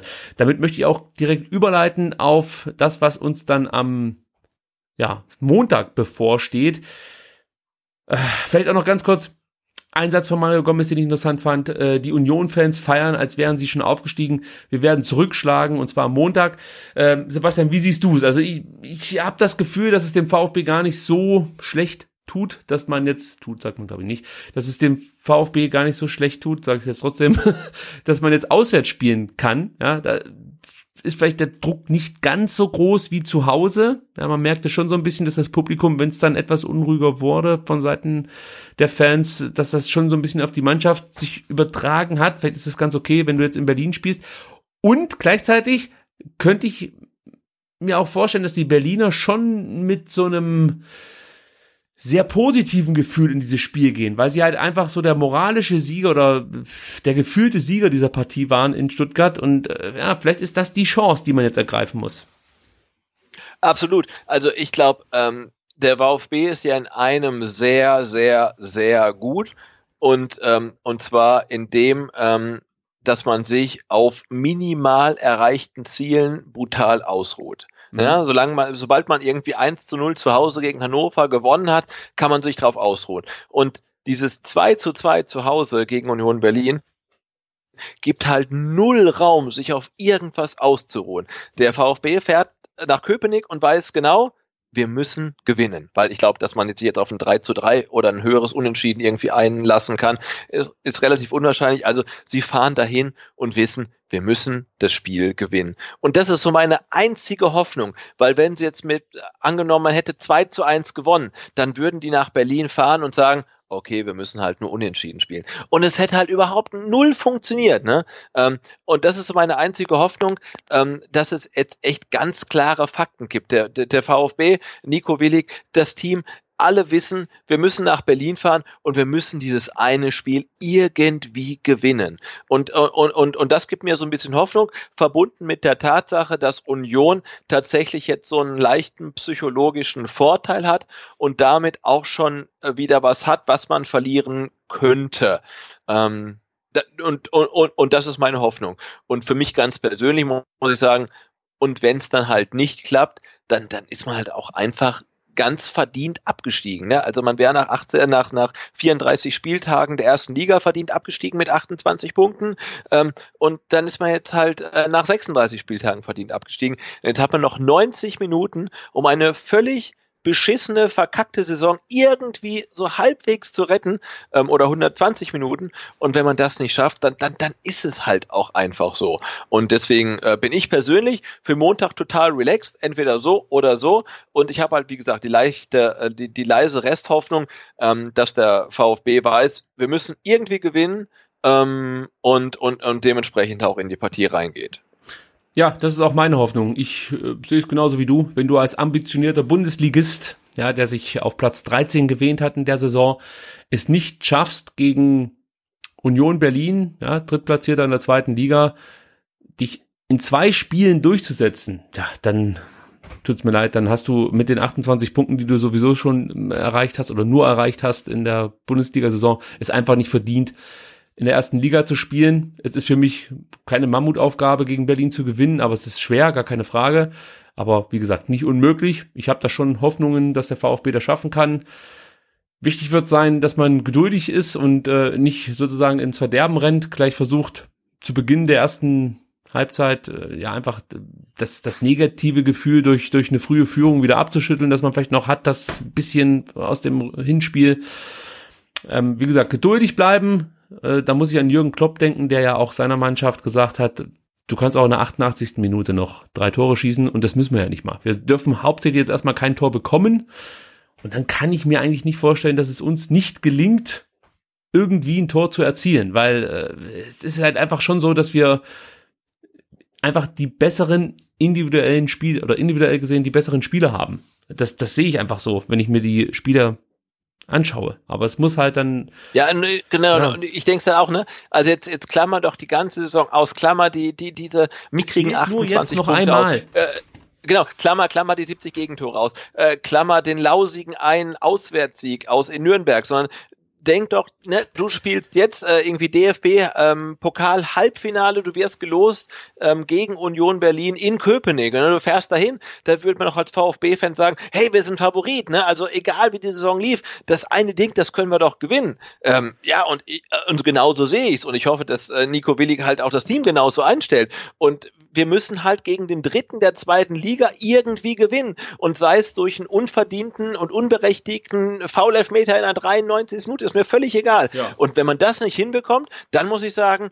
äh, in, in, in Kombination mit dieser, äh, mit dieser historisch schlechten Saisonbilanz, ja, dann spielst du halt zweite Liga. So sieht's Und aus. Das kann ich dann auch akzeptieren, vor allem, weil dann halt mit Union Berlin halt ein Verein in die erste Liga kommt, dem man es ja dann auch irgendwie gönnt, dass dieser endlich mal schaffen. Ne? Ist ja jetzt nicht irgendwie irgendein Verein, wo man denkt, irgendwie, ey, um Gottes Willen, im Leben nicht, sondern dann ist es halt so. Ne? Ähm, und diese Relegation, wie unser großer Freund Wolfgang Dietrich sagt, ist ein Geschenk. Und wenn man dieses Geschenk halt dann nicht annehmen möchte, dann ist es halt einfach so. Also ich bin da jetzt relativ ähm, äh, fatalistisch, aber ich denke halt auch, also wenn man als 16. der Bundesliga äh, mit so einem teuren Kader ähm, es nicht schafft, in Berlin irgendwie zu gewinnen, ja, dann spielst du halt zweite Liga und dann ist es auch äh, äh, gerechtfertigt. Lass uns noch kurz einen Tipp abgeben, nicht so sehr wie das Spiel ausgeht, weil, also ich habe da keinen Bock drauf, jetzt hier einen Tipp abzugeben, sondern eher wie die Aufstellung nee, nee. Aus, aussehen könnte. Santiago Casilba wird zurückkommen. Gehst du davon aus, dass er direkt in die Startelf rutscht? Und wer geht für ihn ah, raus? Ich, ich, ich, ich, ich, ich befürchte nicht, aber ich fände geil. Aber ich glaube nicht, dass er spielt. Äh, in der Viererkette siehst du da irgendeine Veränderung? Vielleicht in Sua, dass der draußen sitzt? Also nee, ich glaube nicht. Die einzige Personalie, die ich mir vorstellen könnte, dass Willig sagt, Sosa beginnt, um noch ja, ein bisschen. Ja, aber ich glaube, nee, du kommst nach Berlin und ich denke, die werden genau das machen, was wir beim VfB vermisst haben, dass die halt in den ersten 10, 15 Minuten extrem Druck machen. Ähm, und da habe ich dann hinten, hinten links echt lieber in Sua stehen als, als Borna Sosa. Oder ähm, wie er in Wirklichkeit heißt, Pornososa. Pornososa.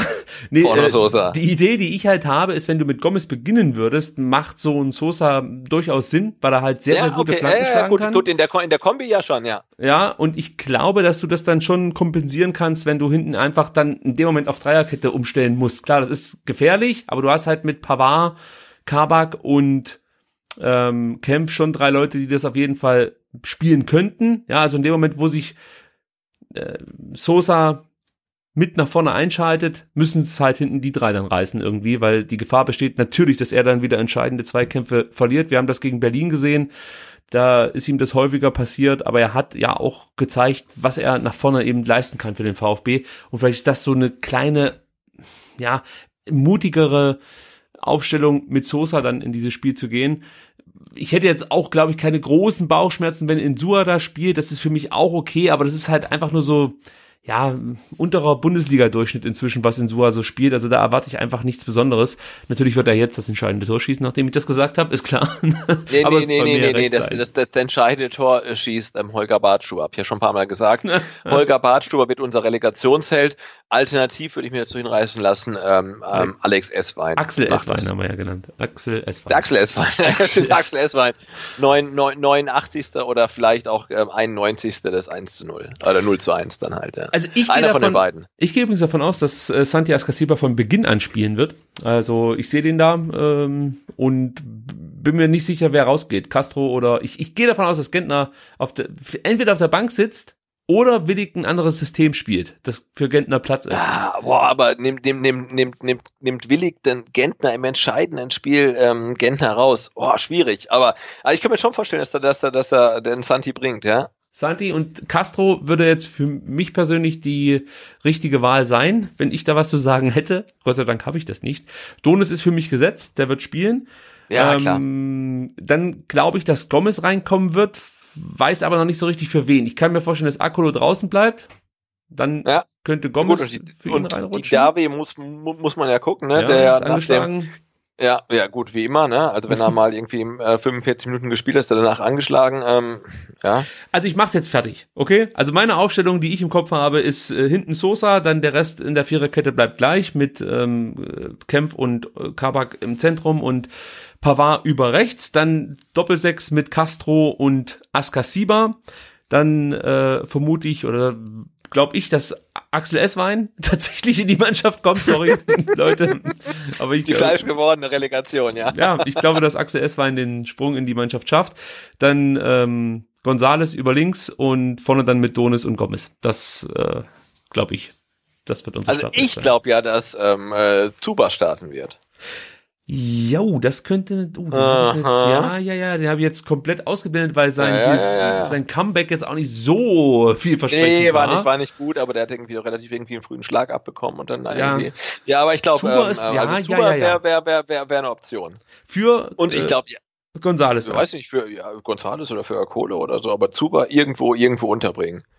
Ja, und das Kassi wäre wär, ist- wär, wär, wär, wär halt schon geil, weil der wird halt wahrscheinlich schon in der ähm, in der in der äh, Ankunftshalle vom Berliner Flughafen ähm, drei Passanten umgrätschen halt. Ne? Also der ist der ist heiß wie Frittenfett. Also das wäre den, den ist, glaube ich. Ja, würde ich den Kann natürlich sein, dass er nach 15 Minuten Geld Brot bekommt.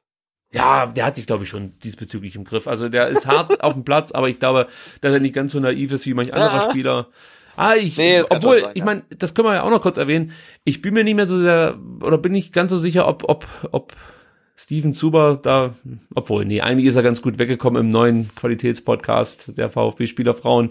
Äh, es Da gab wurden, die- andere. wurden die Männer auch behandelt? Ich habe es echt nicht gehört. ich habe es mir Also, angehört. Es ist einfach Echt? eine Sozialstudie für kann sich, das, muss ich sagen. Das, kann das nicht. Und ich kann kann so auch- viel verraten. Ich kann mir auch die Insta-Stories von Ina Ogo nicht mehr anhören. Nein, also ich ich habe mir. Da eine Zeit lang versucht, aber es ist, nee, ich kann es halt einfach nicht mehr. Warum die nicht einfach einen konstanten Livestream laufen lässt, verstehe ich sowieso nicht. Es wäre viel einfacher als diese 15-Sekunden-Videos, die sie ja alle ja, 15 ja, Sekunden produziert. Nee, ähm, ich möchte diesen Podcast jetzt nicht unbedingt empfehlen, aber man versteht vieles besser, wenn man diesen Podcast, zumindest diese eine Folge gehört hat. Also man versteht wirklich vieles besser. Äh, man fragt sich ja schon häufiger bei Ina Ogo, was ist denn da eigentlich los? Aber jetzt verstehe ich's. Also vielleicht ganz kurz eine Anekdote aus dem Podcast, die ich sehr vielsagend finde. Ina hat ihre erste ihre erste Ausbildung abgebrochen, weil sie musste morgens 20 Minuten mit dem Fahrrad zum Bahnhof fahren. Das geht schon mal gar nicht. Und zwar, Nee, es geht. Sebastian, nicht nur bei schönem Wetter, sondern auch wenn es mal geregnet hat, musste sie da Und, dann, und, und, und pass auf, vielleicht auch noch bergauf. Das, man kann sich Ja. ausschließen. Und jetzt kommt's. Dann, sie wollte so eine Art Modedesignerin werden, weil sie selber schon Kleider designt hat, denn sie hat schon immer ihre T-Shirts zerschnitten und so. Ähm, ah ja, okay. Jetzt kommt's aber, dann ist sie als eigentlich schon mehr oder weniger gelernte Designerin dahin gekommen und hat Mhm. festgestellt, dass die anderen alle schon nähen können. Und dann hat sie gedacht, nö, also das hat ja, pff, die können ja alle nähen, was soll ich denn hier machen? Also, und hat Ja, ihre Karriere geschmissen. unter meiner Bürde auf jeden Fall. Also es ist schon, es ist schon ulkig, muss ich sagen. Und ich bin froh, dass es für Ina Ogo sowas gibt.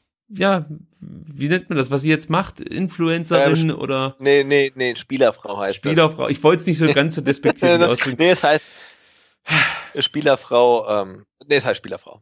ja, es, ich finde es schade, weil auf der anderen Seite finde ich, dass die Frau Zuber, Mira äh, ist, glaube ich, ihr Spitzname, gar nicht so schlecht rüberkommt. Die hat natürlich durch ihren ulkigen Akzent immer so ein, ja, hat einfach so ein, ein Problem, ein bisschen ernst genommen zu werden. Aber ich glaube, dass die etwas zielstrebiger ist, was das eigene Leben angeht und sich nicht so sehr auf die Karriere ihres Mannes verlässt. Also die kam für mich gar nicht mehr so schlecht weg, muss ich ganz ehrlich sagen. Also ja, wer noch Zeit hat. Ja, aber ich glaube, die macht ja wirklich auch. Genau, die macht ja relativ viele auch nach, die, die eigene eigentlich TV-Shows und dieses und jenes und so weiter. Die ist relativ ähm, ähm umtriebig.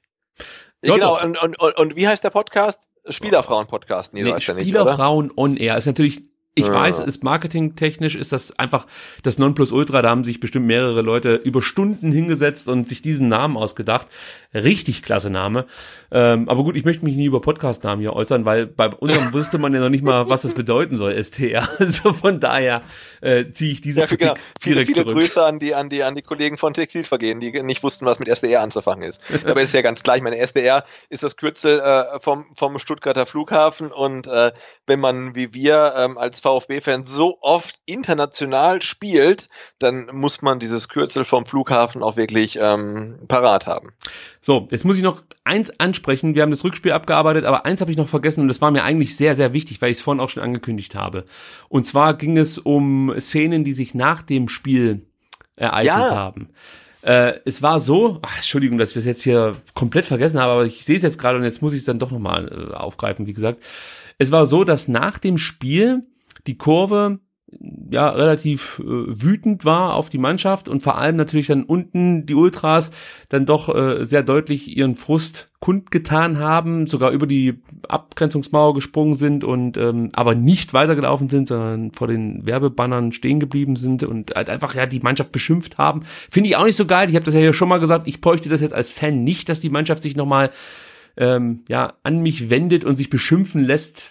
Das ist für mich unnötig, aber sei es drum ich konnte sehen, dass oberhalb der Cannstatter Kurve, ja, also in den Oberrängen, auch viele Leute applaudiert haben. Ich habe es dann später auch auf dem Video, das ich gepostet habe, mir nochmal angeschaut und auch gehört, dass es auch Applaus für die Mannschaft gab. Aber eben unten, die Ultras waren sehr wütend und das hat einen Fan auf der Haupttribüne dazu gebracht, wirklich wutentbrannt, ich glaube von, weiß ich nicht, Mitte der Haupttribüne runter zu rennen, Richtung Cannstatter Kurve, also zu diesem Zwischengang, zu dieser Ausfahrt, die da zwischen Cannstatter Kurve und Haupttribüne ist. Und er wollte über die Absperrmauer springen und sich dann offensichtlich mit der kompletten Cannstatter Kurve prügeln. So kann ich das jedenfalls nur äh, verstehen, was er davor hatte. Er wollte natürlich zurückgehalten, aber hat sich nicht so richtig beruhigen lassen. Also das zog sich bestimmt über fünf bis zehn Minuten hin, bis sich die Situation etwas entspannt hat, weil natürlich die Jungs der Cannstatter Kurve dann äh, sich auch provoziert fühlten und ähm, ja, jetzt sich nicht einfach wegdrehen und sagen, ja, lass den Idioten mal labern, sondern ähm, da spitzte sich schon etwas zu, es wurde aber von der Security, glaube ich, ganz gut gelöst. Aber was ich eigentlich ansprechen wollte, warum ich dieses Thema hier mit in die Sendung bringen möchte, ist, glaube ich, äh, dass es da ein Wahrnehmungsproblem gibt von vielen Fans, auch mir geht das manchmal so. Man hat das Gefühl, dass ganz eigentlich gegen Dietrich sind. Ja, man nimmt dann auch immer wieder dieses Ergebnis 57,2 oder 0,8 Prozent, die nur für Dietrich gestimmt haben äh, und, und das ohne Gegenkandidaten. Man nimmt dann die Dietrich-Rausrufe, die laut waren, gerade zu Beginn der Rückrunde. Aber wenn man so sich mit normalen, ja, also so nur auch 15 Fans unterhält, habe ich das Gefühl, dass Wolfgang Dietrich immer noch einen sehr großen Rückhalt hat oder beziehungsweise dass es vielen völlig egal ist, was der eigentlich macht. Und ähm, ich habe auch das Gefühl, dass viele Fans, die auf der Haupttribüne sitzen, eine komplett andere Meinung zu der aktuellen Situation haben als Ultras und auch ein Stück weit als wir. Also da kommt es mir schon so vor, dass viele da die Mannschaft hauptverantwortlich machen für das, was da auf dem Platz passiert. Ich sehe das ein bisschen anders. Ich möchte jetzt nicht für dich sprechen. Ich glaube, die Mannschaft ist im Endeffekt nur ähm, ja, das, das letzten Endes ausführende Organ, wenn man das so nennen kann. Und die Probleme beginnen eigentlich viel weiter oben und ähm, ja, unter Umständen sind auch schon Leute weg, die mitverantwortlich sind für die aktuelle Misere.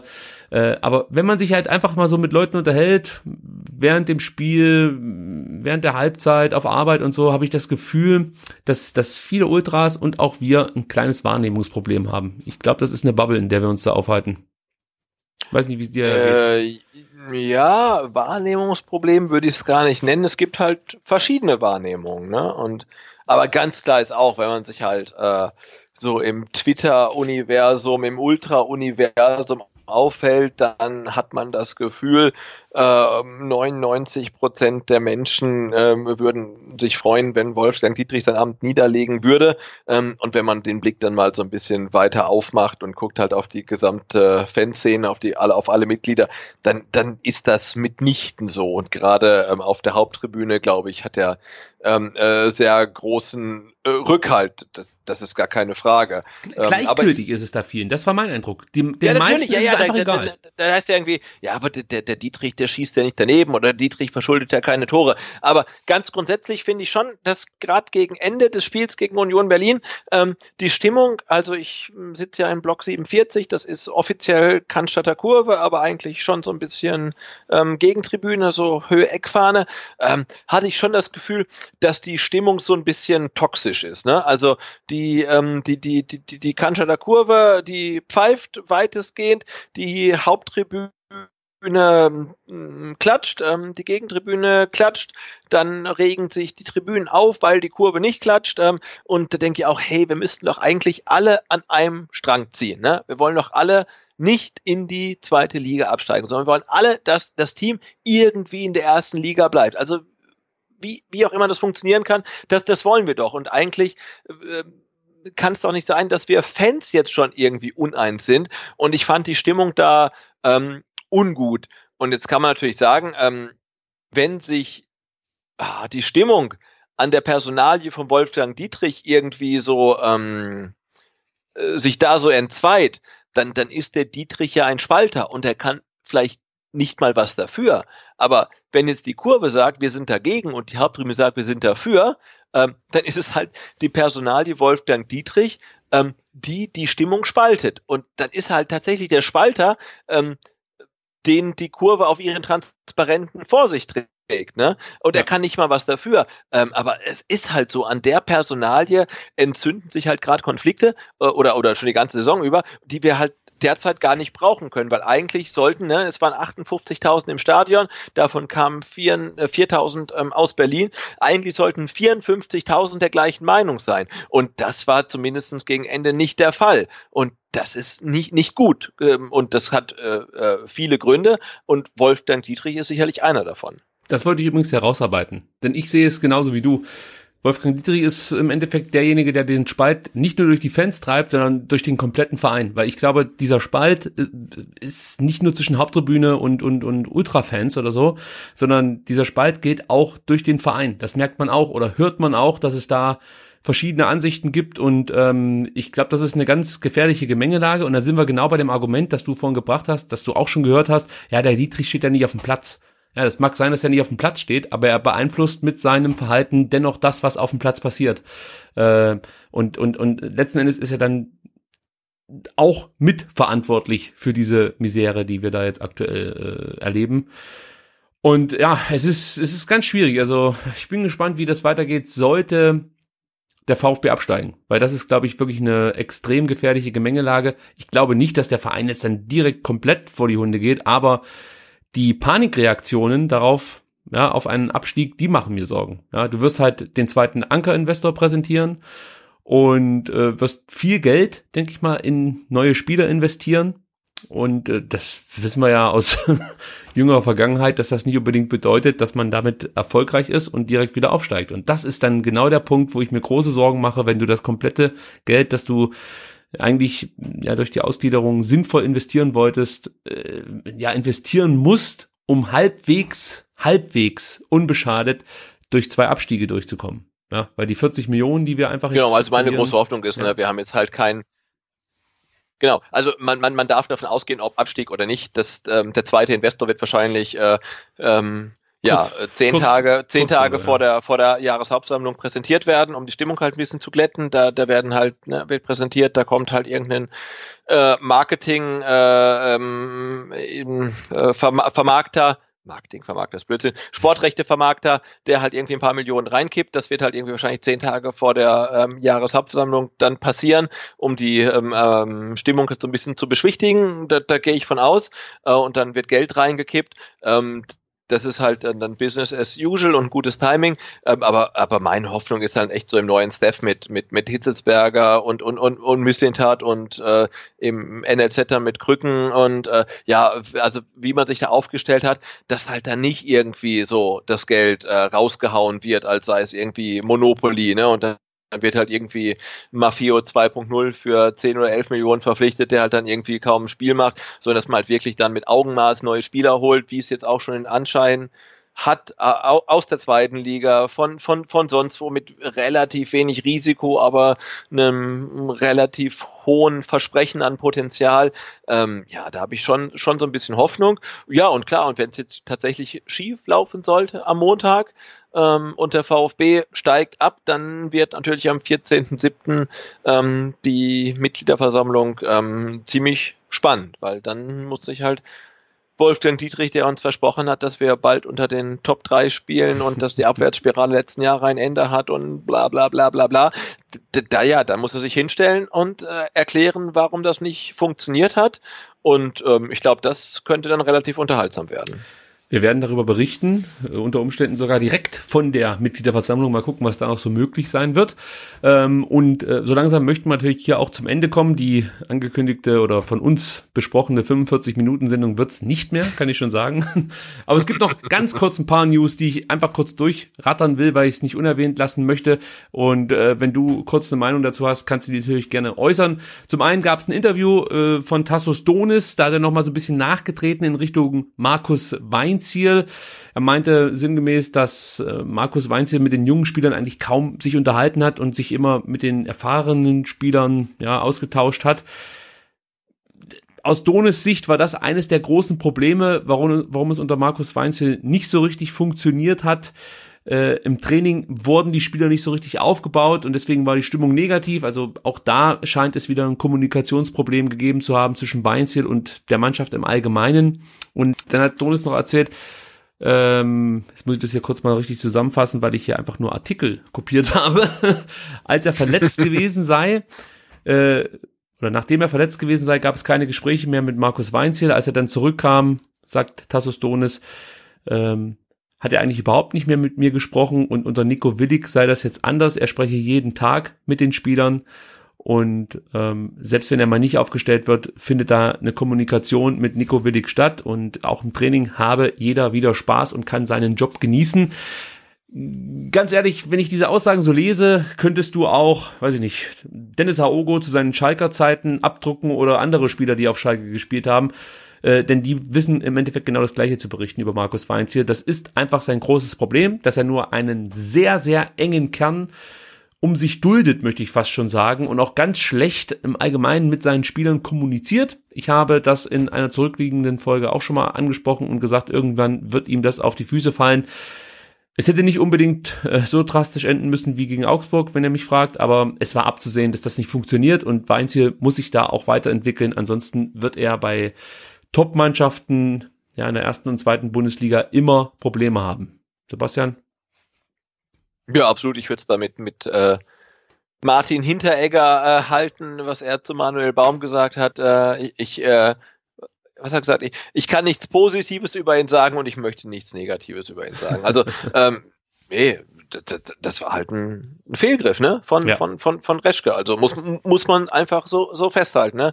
Also ähm, desaströse Bilanz, äh, Mannschaft nie mitgenommen, von Anfang an nicht von den Fans irgendwie akzeptiert worden, weil er immer gesagt hat, ja, meine Vorgänger, bla bla bla, sich nie identifiziert mit dem Verein. Ja, ähm, ja und äh, für, für ihn muss man sagen, ja, es hat in wo war es in Regensburg funktioniert, es hat in Halbwegs. Augsburg funktioniert, es hat in, in, in, in, in Schalke überhaupt gar nicht funktioniert. Es hat in Stuttgart noch weniger funktioniert. Ja, und da muss sich halt dann der, der nächste Bundesligist halt wirklich fragen, ob äh, Weinziel äh, wirklich dann das Zeug hat, äh, ja, dem Verein zu helfen. Also ich kann es ich kann's nicht beurteilen, ähm, aber jetzt nach Schalke und Stuttgart, äh, ja, muss man das halt deutlich hinterfragen.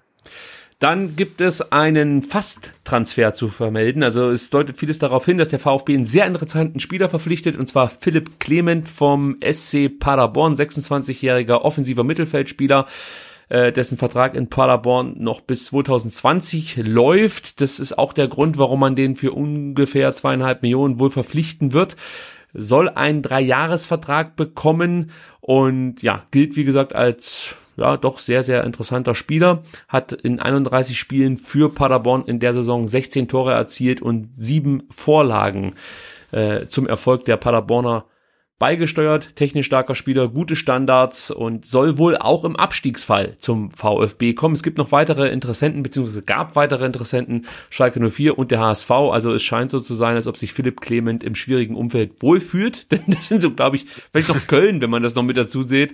Dazu zählt, sind das wirklich die Vereine, wo man im Endeffekt weiß, also langweilig wird's da nicht. Aber an und für sich wieder ein interessanter Transfer, sollte es dazu kommen von äh, Sven Mislintat, oder? Ja, absolut. Ich meine, und, und äh, für den Fall, äh, dass wir in der kommenden Saison in der zweiten Liga spielen, klingt das ja äh, so äh, wie eine wie eine Aufstiegsgarantie, so ein bisschen Terodde 2.0, ne? Also mit der Bilanz, ähm, da geht schon was. Also ich meine, sechs, was 26 ist er, ähm, 26. ist halt schon relativ 26 ein bisschen fortgeschritten halt für einen Zweitligaspieler, ähm, aber das, das heißt ja nichts, ne? Also ich meine, äh, ja, also das Risiko ist ist überschaubar.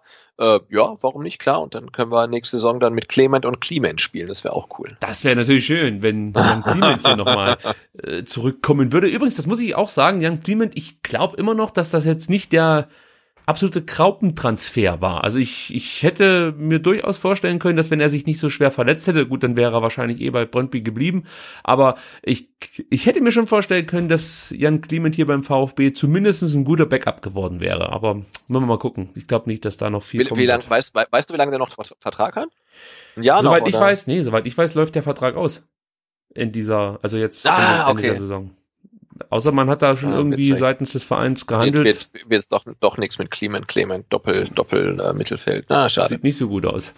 Ähm, aber wir haben trotzdem noch einen interessanten zweiten Neuzugang äh, zu vermelden, und zwar Michael Wimmer, der als dritter Co-Trainer zum VfB kommt.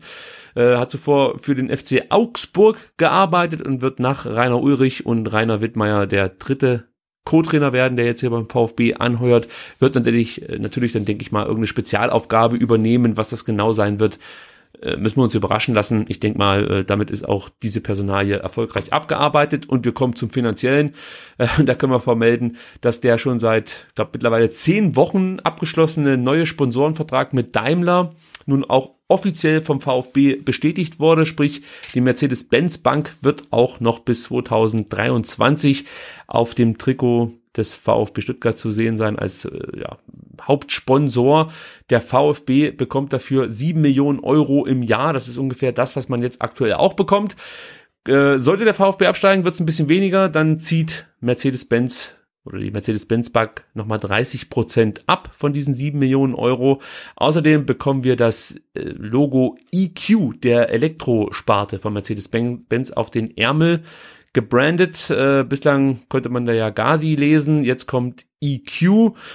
Müssen wir mal gucken, wie, wie das dann ja einfach optisch gestaltet wird, weil das Logo, soweit ich weiß, blau ist ähm, ah, okay. Ja, ich meine, es macht ja irgendwo Sinn, ja, Elektromobilität, Elektroblau, Strom und so, aber es sieht jetzt scheiße aus, muss man mal sagen, das ist. Wobei wir natürlich noch nicht wissen, wie das. Das Gazi-Ding war ja auch keine, keine Zierde, also. Aber es war, ja. es war zumindest so von der Farbgebung her ja, das stimmt schon. gut eingebunden. Und jetzt müssen wir natürlich auch noch abwarten, wie sieht letzten Endes das Trikot aus des VfB Stuttgart. Ja, genau. Äh, ja, das äh, von, von Jakko dann zum ersten siebten wahrscheinlich erst präsentiert genau, du hast, du hast Post ja. von Jakob bekommen, du wolltest irgendwie schon irgendwie Sneak Preview haben ich wollte und die League. haben dich abblitzen lassen. Und die haben gesagt, fuck you. Ja, fuck you. Ähm, am 1.7. gibt's äh, das Offizielle und dann können wir mit irgendwelchen Internet-Leaks wahrscheinlich irgendwie äh, ein paar Tage vorher rechnen. Also solltet ihr jetzt, ja, also sollten Hörer hier dabei sein, die irgendwie schon das Jakko-Trikot des VfB Stuttgart äh, abfotografieren konnten. At VfB STR oder wenn ihr es geheim machen genau. wollt, äh, rickypalm at gmail.com. Schickt einfach mal eine Mail. Aber bitte nicht diese komischen grafischen Entwürfe von irgendeinem Franzosen. Die habe ich jetzt schon oft genug gesehen. Ja, also die. Manche sind, rela man, manche sind relativ spektakulär. Ja. Aber schickt, äh, wenn das irgendwo schon ähm, am Ständer hängt, aus Versehen und so weiter, weil ich meine, produziert sind die Dinger ja ziemlich sicher und ähm, ja. hausen in irgendwelchen Kartons und vielleicht hängt irgendjemand aus Versehen schon mal irgendwo hin und äh, äh, wenn ihr ein Foto davon habt, dann äh, schickt äh, Ricky und er schickt euch im Gegenzug ähm, dann äh, VfB SDR-Sticker. Ja, oder ihr könnt natürlich, wenn ihr auf Twitter seid, selber posten, wir retweeten das. Das geht natürlich nee, auch. Also, schickt, schickt Ricky. Wir branden das dann nicht oder so mit, mit, mit irgendwie STR-Pferd drauf oder so. Nein, exklusiv, exklusiv. Exclusive. Ja. Machen eine Sondersendung dazu. Nee, so schlimm wird's nicht. Äh, und dann letzte Nachricht für heute. Es gibt was zu feiern und das finde ich wirklich grandios. Und zwar äh, hat die DFL wie jede Saison dazu ausgerufen oder aufgerufen, den Rookie der Saison zu küren. Und es gibt nur einen Verein, der zwei Spieler ins Rennen schickt, nämlich den VfB Stuttgart. Denn ähm, die DFL hat Osan Kabak und Nicolas Gonzalez für den Titel Rookie der Saison nominiert. Außerdem ähm, ist Hakimi von Dortmund mit dabei, Nelson von der TSG Hoffenheim, Luke Bacchio von Düsseldorf, Ndika von Frankfurt und äh, Pereira vom ersten FC Nürnberg. Da ist natürlich der ein oder andere starke Konkurrent mit dabei. Aber, Sebastian, ich weiß nicht, wie du siehst. Ich bin der Meinung, dass Kabak und Luke Bacchio die zwei sind, die das Rennen dann unter sich ausmachen werden. Also ich glaube, Hakimis Verletzung kommt ihnen so ein bisschen dazwischen. Reese Nelson war auch nicht immer erste Wahl bei Hoffenheim. Indika zuletzt bei Frankfurt nicht mehr so richtig zum Zug gekommen und Pereira ordentlich, klar, in der Rückrunde, gar keine Frage, sehr gute Spiele, ja, vor allen Dingen. Absteiger, ja. Absteiger. Ja, ist halt ein Absteiger, ja. genau. Nee, kann, kann, kann, nee, gut möglich. Also, ähm, Oh, und, und, und krass eigentlich, ne? Kabak irgendwie hat ja nur eine Halbserie ja. gespielt, ähm, hat, hat Chancen, also ja, warum nicht? Also fleißig abstimmen wäre wär ganz cool. Genau, das muss man dazu sagen. Ihr könnt abstimmen. Also geht da auf, weiß ich nicht, DFL Rookie der Saison. genau. Keine Ahnung, wie die Webseite genau heißt, aber ihr findet das schon. Da bin ich mir sicher. So, dann kommen wir zu den Plugs, um diese Sendung zu beschließen. Und die Plugs beinhalten unter anderem heute eine Danksagung an alle, die über PayPal äh, Spenden rüberwachsen lassen haben. Vielen, vielen Dank. Die waren auch nicht so gering, wie ich das eigentlich dachte, als ich dazu aufgerufen habe. Also wirklich danke, danke, danke schön. Das wird in die Technik fließen und in ein sehr konstruktives Gespräch, das wir hier schon vereinbart haben. Ende Juni geht es dann um die Zukunft von STR. Wir wollen diesen Podcast verbessern. Äh, zum einen natürlich die Audioqualität, aber auch den Inhalt. Also da wird es äh, unter Umständen dann für euch was geben in der kommenden Saison. Also vielen Dank für die Spenden. Vielen Dank auch für alle, die auf Patreon uns unterstützen. Patreon.com slash VFBSTR. Wir sind jetzt soweit, dass die monatlichen Kosten gedeckt wurden. Also das ist auch wirklich beachtlich, finde ich. Also vielen, vielen Dank an euch da draußen. Und wenn ich das richtig verstanden habe, dann ist unser Gespräch äh, das von den Spenden gedeckt ist, das ist dann ähm, auf Bali äh, Ende Juni und eine Woche lang, das oder? Das wäre schön. Also wenn wir da mal hinkommen, dass wir dann von Bali senden oder so, äh, weiß ich nicht, kann auch sein, dass ich dann den Spenden Aufruf hier einstelle. Das ist mir dann vielleicht schon fast unangenehm. Okay, also nee, dann, dann, okay, dann bleibt es dann vielleicht doch dann bei Currywurst und Bier irgendwo in Stuttgart. Okay, vor, ja. vorerst, vorerst, ja, okay. Ja, ich glaube, wir müssen uns erstmal damit begnügen, aber das macht ja nichts. Wir sind ja. Nee, Leute. nee, alles gut. Ja, also das, das wir ist. Okay. Wir, wir machen es ja nicht des Geldes wegen. Ach, absolut nicht. Nee, ja, ich finde das wirklich beachtenswert, wenn Leute äh, da einfach. Total, nee, ja. ich, ich feiere das. Also ganz großartig. Vielen, vielen Dank an euch alle. Ja, danke. Mehr kann man nicht sagen. Vielen Dank. Äh, und dann noch der Hinweis, nicht vergessen, VfB Viererkette am 6. Juni ab 19 Uhr in der Hauptstädter Straße 41. Das sind die Räumlichkeiten des äh, Fanprojekts Stuttgart. Schlagt da auf, der Eintritt ist frei und hört zu, was Lennart und Erik von Rund um den Brustring, Martin und Jens vom Brustring Talk, Ron und Daniel von der Nachspielzeit und natürlich hier unser Sebastian vom Vertikalpass und STR über die Rückrunde zu sagen haben.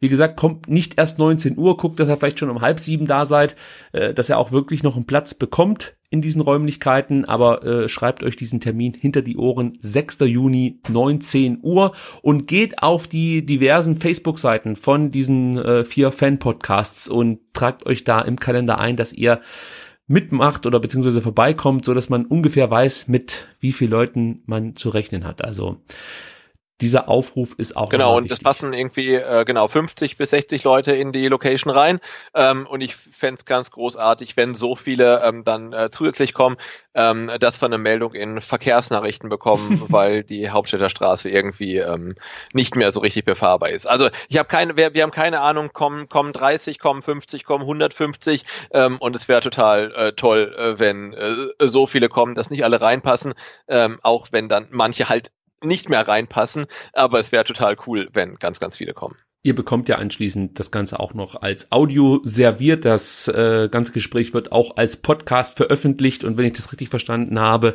könnte es auch sein, dass es ein Video dazu gibt. Aber äh, ja, am besten ist natürlich, wenn man direkt vorbeikommt und sich vielleicht direkt beim Sebastian auch einen Vertikalpass-Aufkleber abholt, vielleicht auch so sogar schon zwei und ich bin mir sicher, dass ich dem Sebastian vorher auch noch ein paar STR-Aufkleber in die Hand drücken werde. Wenn mir das nicht gelingt, könnt ihr die STR-Aufkleber auch bei mir völlig kostenlos bestellen. Ich schicke euch die, wie gesagt, für euch völlig kostenlos zu.